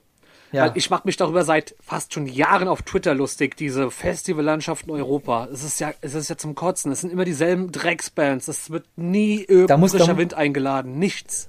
Da traut sich Da niemand. muss ich was. aber, da muss ich aber eine kleine äh, Lanze fürs Glastonbury schlagen und fürs Shigert Festival. Ja, das sind, okay. Das sind so zwei, Fest, zwei Festivals, die gehen diese Wege. Die laden eine Beyoncé ein, die laden auch eine Miley Cyrus ein, Dolly Parton, die Bee Gees beziehungsweise Barry Gibb haben sie eingeladen. Das ist zum Beispiel was in Deutschland, äh, muss man sagen, man muss sie nicht spüren, aber Southside und Hurricane gehen da auch manchmal andere Wege. Nicht immer, die sind Ja, auch noch sehr oft ja, konservativ, ja. aber für das nächste, es wird wahrscheinlich nicht stattfinden, bei uns nichts vor, aber da ist Calvin Cold angekündigt. Es ist ein Mensch, den ich sehr schätze, ein deutsch-nigerianischer Rap-Musiker, Sänger, was auch immer, der einen ganz eigenen Appeal an seine Kunst hat und der super gute Musik macht. Und ich durfte ihn vor drei Jahren live sehen mit Gashi zusammen, ein libanesisch-amerikanischer Rapper, auch unglaublich talentierter Typ. Wahnsinnig geile Menschen. Oder das halt, also wie gesagt, das ist halt, die bringt zwar, geht bei, bei, bei Rock am Ring, ich höre aber gleich auf, weil, wir, weil ich definitiv in der nächsten regulären Folge, die halt davor sein wird, Timing, unsere Zeitschleife bräuchte nicht, bräuchte nicht interessieren, äh, wer- werden wir auf jeden Fall über dieses Festival-Thema reden. Wenn, äh, und, äh, aber das zum Beispiel, eine, meine, meine persönliche Lieblingsdeutsch-Rapperin ist Haiti. über die letzten zwei ja, Jahre. Ja. Haiti hat für mich über zwei, über die letzten zwei Jahre so viel, oder sagen wir mal Anfang 2020, Mitte 2020 bis heute, das ist gut, ein, Jahr, ein Jahr knapp, äh, so viel dermaßen verändert, was mein Musikgeschmack äh, angeht, was Deutschrap angeht auch. Vor allem habe ich mir zum ersten Mal, ich habe mich wieder mal Deutschrap geöffnet.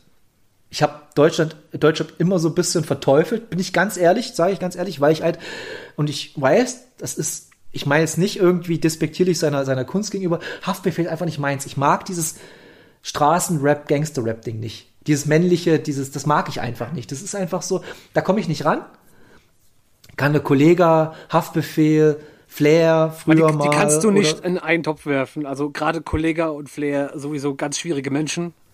Ich weiß. Und- ich meine bloß von diesem, von dem Style her. Dieser Style ist den halt kannst so ein bisschen doch. Da muss ich dir auch widersprechen. Ja, das, das sind wahrscheinlich dann diese Nuancen, die ich als Hip-Hop-Laie wahrscheinlich dann so ein bisschen, hm, wo ich dir jetzt sagen könnte, bei Indie-Bands, du kannst jetzt Indie-Band A mit Indie-B- Indie-Band B nicht vergleichen, wo du sagen musst, das ist doch das Gleiche am Ende. Und, äh, und deshalb meine ich das. Trotzdem, ich bin aber auch, ähm, habe ich letztens wieder festgestellt, ich bin absoluter Sucker mittlerweile für weibliche Stimmen oder generell weibliche Künstlerinnen. Ja, weil ich sehr- einfach gibt ganz das neue. Gefühl, ganz das Gefühl habe, weibliche Musikerinnen, klar, Musiker sind meistens weiblich, äh, ähm, gehen ganz anders an Musik ran. Die haben eine ganz andere Art, sich an, an, an daran ranzutasten daran. das ob das früher, ja. ja, man kriegt, ob das stimmt, ist eine andere Frage, aber man, man kann dann zum Beispiel, ob das früher Brody Delver bei äh, Distillers, die hat für meiner Meinung nach auch eine komplett neue äh, äh, Richtung von Punk eingeschlagen hatte. Eine von zwei Künstlerinnen auf dem aktuellen Rock am Ring Lab, die weiblich ist. Und die andere ist die äh, Bassistin oder Keyboarderin Die Ines von, I- Ines von den Broilers, die ist die Bassistin. Genau, Bassistin, ja, genau. Und Das ist einfach so, das ist einfach krank, aber naja, was soll's. Äh, Das ist lächerlich. äh, was wollte ich sagen? Nee, und da kannst, ich könnte wirklich ein Festival mit über 100 Acts zusammenstellen, die nur weiblich sind. Könnten, könnte ich dir innerhalb von zwei Stunden zusammenstellen. Hätte ich kein Problem damit. Da könnte ich triffst du vielleicht, zurechtkriegen. Ja. da, da, da wär- wäre aber von äh, Metal bis hin zu Rap, bis hin zu Pop, bis hin zu Indie, bis hin zu Das Ah, ist äh, ohnehin hier- das Hauptproblem, welches ich mittlerweile mit Festivals habe, weil ich mir wieder drüber nachdenke, ey, wo würdest du mal wieder, würdest du mal wieder auf ein Festival gehen und wenn ja, wohin? Aber es gibt kein Ich Festival, was meinen. Musikgeschmack abdeckt. Gibt es nicht. Äh, ich würde halt gerne mal, oh Gott, meine Kater jagen gerade eine Spinne. Ja, ja, was sollen sie machen? Äh, nee, äh, ich würde ja gerne mal äh, aufs Lollapalooza hätte ich zum Beispiel Bock gehabt in Berlin. Da waren so Sachen, wo ich mir dachte, okay, da sind viele gute Sachen gewesen. Nicht alle, aber viele gute Sachen. Die haben sich vor allem auch Mühe gegeben, mal, äh, mal andere Sachen äh, auf die, auf die Card zu setzen, als wie immer bloß die gleichen. Das stimmt allerdings, Und- ja. Ich, ich habe heute einen Tweet rausgehauen. Ich glaube nicht, dass ein Mensch über 16, dass es einen Menschen über 16 gibt, der Offspring gut finden kann. Das glaube ich nicht. Das ist, das ist, finde ich faktisch unmöglich, weil Offspring ist wirklich eine richtige Teenie-Band. Wer älter als 16 ist und Offspring gut findet, sollte sein Leben komplett überdenken, meiner Meinung nach. Nicht zwingend, also er darf sie und darf und soll sie hören, um Gottes Willen. Ja, natürlich, aber, Aber- äh, Ja, ich glaube, ich weiß, auf was du hinaus möchtest. Ja, ich meine, ich meine, meine es jetzt nicht, aber es ist halt so, Leute, Rapperin, habe ich Nico geschickt, Nico war begeistert, Kaleo Sansa. Kennt Ja, kein Schwein, hat gut. 5000 Klicks auf Spotify, hat irgendwie bei Instagram nicht mal 10.000 oder 5.000 Follower oder irgendwas. Und, es, und ich habe das gehört, ich hab, wir haben schon drüber geredet in der alten Ausgabe, aber trotzdem, ich habe es gehört und dachte mir, das ist wahrscheinlich eine super krasse Rapperin aus den USA, die ich bloß noch nicht kenne. Und so ein Talent wird in Deutschland einfach nicht gefördert. Das ist halt krass. Aber es ist Vielleicht hoffentlich wie, wird's. Nee, du, das ist nicht mal ein deutsches Problem. Du hast in den USA, klar, du hast mit Cardi. B, Megan Thee Stallion und äh, Nicki Minaj unglaublich große Künstlerinnen und diese Frauen haben wahrscheinlich mehr für den Feminismus getan, als andere Leute, die sich das auf die Fahne schreiben, es getan zu haben. Den Hot Take hau ich jetzt einfach mal hier so raus. Aber du hast halt auch diese wirklichen krassen Künstlerinnen, die eben auch ein bisschen mehr ähm, Inhalte transportieren und wie eben eine ähm, Snow the Product, Blimes and Gap zum Beispiel, gerade die- diese drei Rapperinnen sind somit meine Favorites aktuell in Sachen amerikanischem Hip-Hop. Die sind zwar okay erfolgreich, aber die Big Player sind sie bei weitem nicht. Und aber die sind großartig, es ist total gut. Ja, aber, äh, aber ich finde es halt auch so geil bei allen Sachen, die wir halt so gucken. Dieses, die, ich finde halt, in den letzten Jahren ist dieses DIY äh, Herangehensweise an Musik machen noch viel, viel, viel, viel größer Ja, und als das jemals gut zuvor. so. Da kommen Es wir ist sehr, sehr gut mal so. auf äh, mit meine größten Lieblinge der letzten Zeit. Ghostbane ist einer davon, der alle Ja. Genregrenzen einreißt. Sollten sie existieren, Mhm. er, er, er macht sie kaputt. Er verbindet alle möglichen Stilelemente in Sachen Ästhetik, aber auch im Sound und verknüpft sie zu einem zu einer Masse, die Sinn ergibt. Das ist eine das ist diese Synergie, die da stattfindet.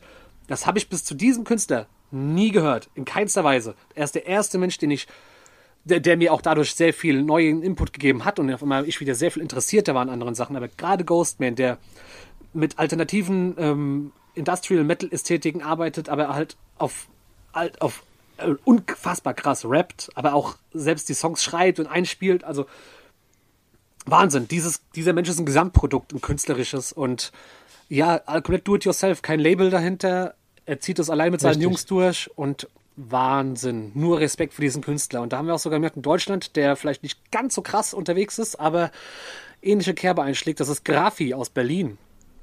Oh ja, oh ja. Der- macht da auch, die den, moderne den, den, den habe ich über euch, über euch entdeckt bei, bei Multimaniacs. Habt ihr den öfters mal abgefeiert? Ja, ja. Da dachte ich mir, es kann, es kann ja nicht sein, dass alle drei jemanden so krass abfeiern und da musst du mal reinhören.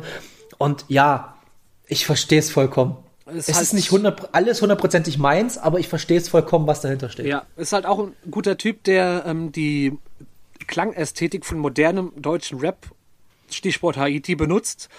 Die waren Mhm. übrigens letztens zusammen im Studio. Ich bin gespannt, was dabei rauskommt. Oh, oh, oh, oh, oh, oh. Haiti seiner macht sowieso extrem viele Features.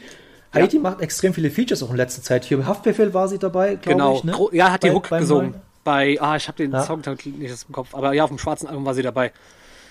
Und, und ich habe, ich bin auch wirklich wie, bei vielen Sachen auch hinterher.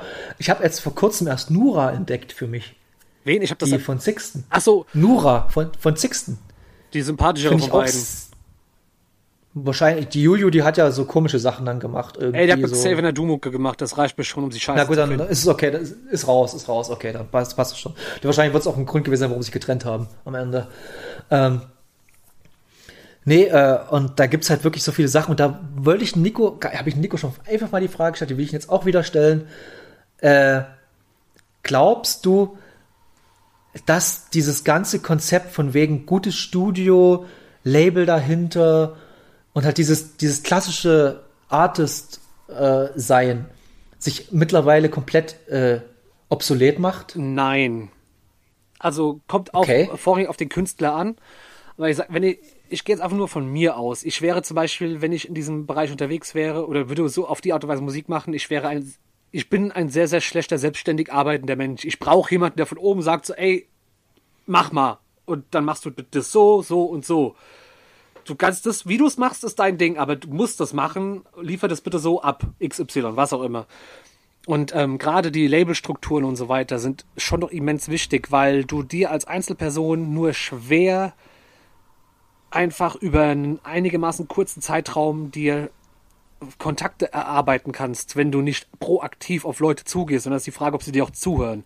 Deswegen sind Labels definitiv nicht obsolet geworden, weil sie an anderer Stelle mittlerweile Arbeit leisten. Also, wenn es gute Labels sind. Wenn sie wissen, Ja, wie das- es das funktioniert. ist- ja. Das ist nämlich der Unterschied. Also es kommt auch auf die Art und Weise an, wie du das Label führst und was du mit diesem machst und was du ver vor allem verfolgen willst. Ich meine, was sie verfolgen, ist klar, sie wollen Geld verdienen. Das sind gewinnorientierte Unternehmen. Logisch wollen die Geld verdienen. Ist äh, nicht verwerflich. Das ist so läuft Finde das ich vollkommen legitim. Geschäft. Ja, ja, ja. Eben.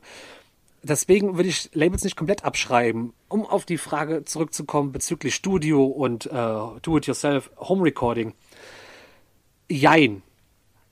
Weil, wenn du ein Studio hast, welches eine unfassbar gut ausgebaute Akustik hat, die du allein aus Gründen der Räumlichkeiten nicht zu Hause haben kannst, dann hast du schon mal den Punkt 1, warum Do-it-yourself Home Recording nicht immer von Vorteil ist.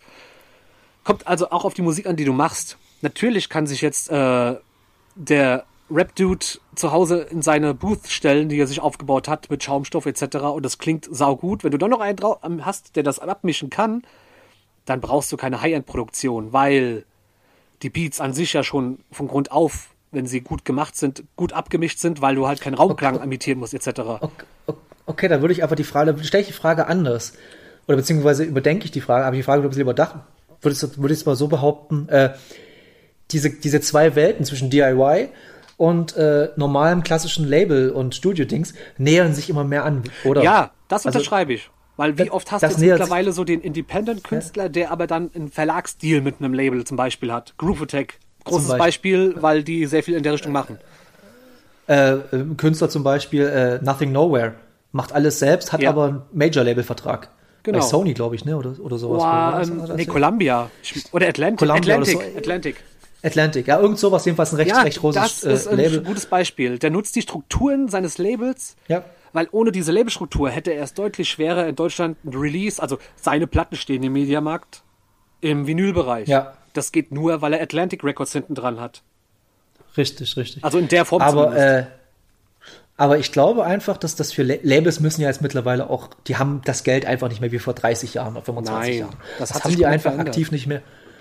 Und ich glaube, die sind ganz froh, wenn die jemanden haben, wie äh, Joe von Nothing Nowhere, der einfach äh, hohes, hohen qualitativen Output hat, dass das den aber nichts kostet, außer halt das für die Vermarktung.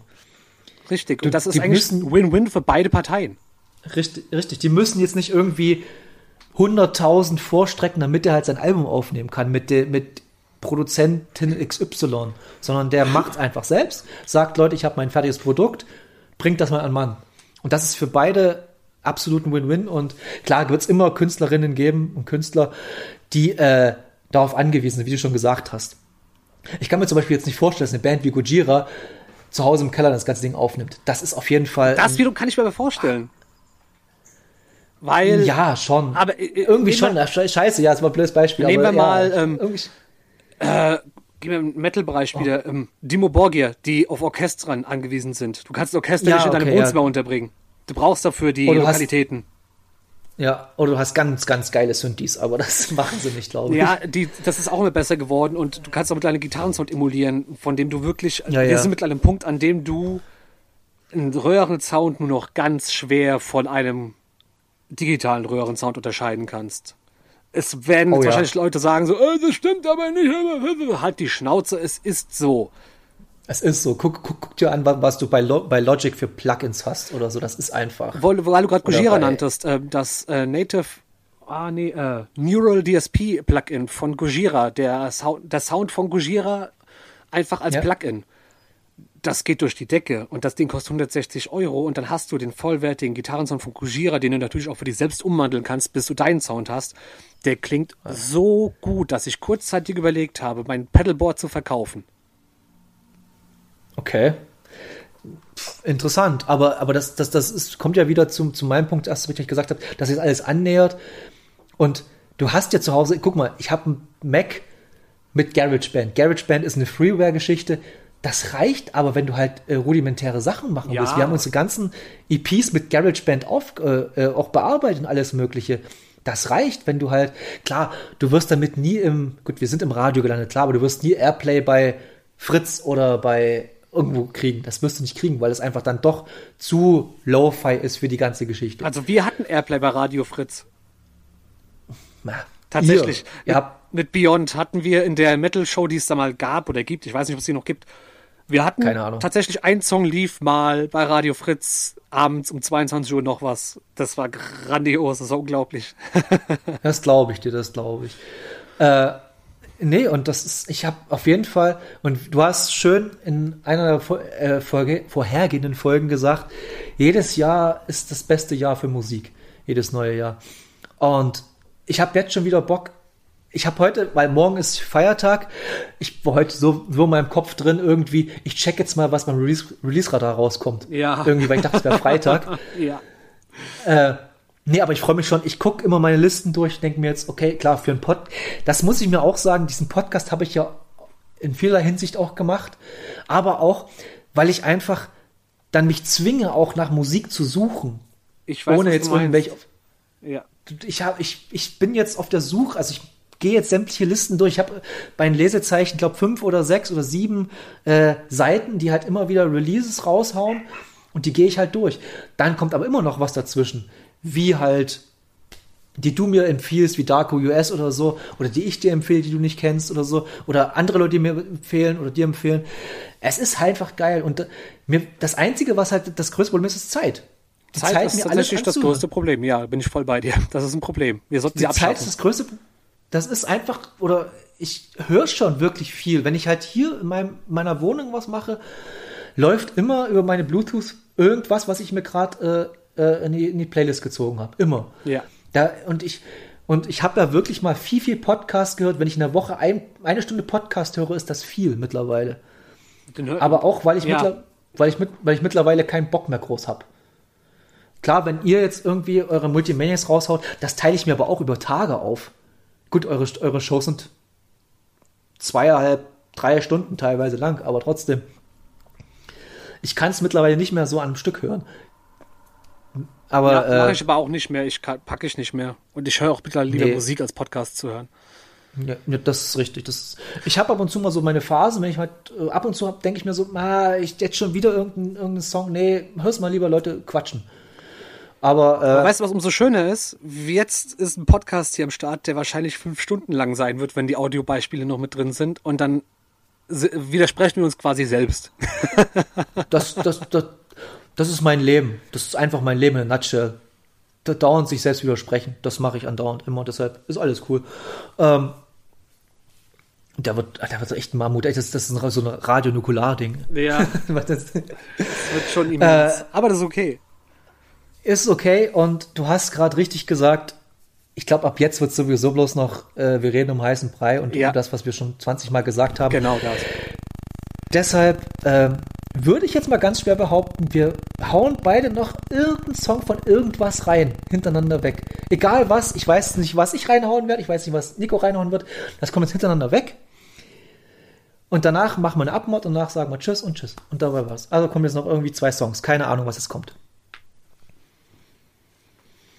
Okay, ihr habt jetzt zwei Songs gehört. In dem Sinne sage ich vielen, vielen, vielen Dank, Nico, für deine Zeit, die wirklich sehr viel, die ich sehr viel geklaut habe davon. Alles gut. Äh, ich habe zu danken für die Einladung. Und ähm, wenn jemand sagt, ich möchte mit dir über Musik sprechen, dann habe ich schon längst meinen Stuhl hingestellt, mir ein kalt, Getränk kalt gestellt und bin bereit. Richtig, geht mir genauso, also falls ihr mal Bock habt. Und fall- falls ihr uns mal beide einladen wollt zu eurem Podcast, dass wir Feel euch free. mit irgendwas... Feel free. Wir sind dabei. Wir kommen auch im Duo. Kon könnte zwar zw- 20 Stunden werden, aber egal. ähm, nee, äh, nochmal, wie gesagt, vielen Dank für die Zeit. Vielen Dank für deine Offenheit auch. Das muss ich ganz ehrlich sagen, weil ich hätte nicht gedacht, dass, dass wir so tief in die Materie teilweise reingehen. Ja, doch, es muss, die Umstände müssen ja auch geklärt sein. Richtig, aber es fand ich sehr, sehr cool, war auch sehr, sehr interessant für mich. Ich hatte auch, und, auch für meine Seite ebenfalls. Also ich fand es großartig zu hören, was bei dir so los war. Und- Mochte ich. und vor allem, und vor allem, äh, während des Erzählen ploppen ja auch immer wieder Erinnerungen auf, die davor Ja. einfach weg waren. Das ist einfach, das ist einfach so. Deshalb äh, danke ich euch fürs Zuhören, dass ihr euch den ganzen Quatsch hier angehört habt, die fünf bis sechs Stunden, was das immer gewesen sind. Und hört die Musik, die wir euch empfehlen, weiterempfehlen über unsere Social Medias, Nico und ich, und über unseren Podcast. Und in dem Sinne sage ich danke, Nico, und Lieben äh, gerne, ich habe zu danken. äh, tschüss an alle da draußen. Ciao.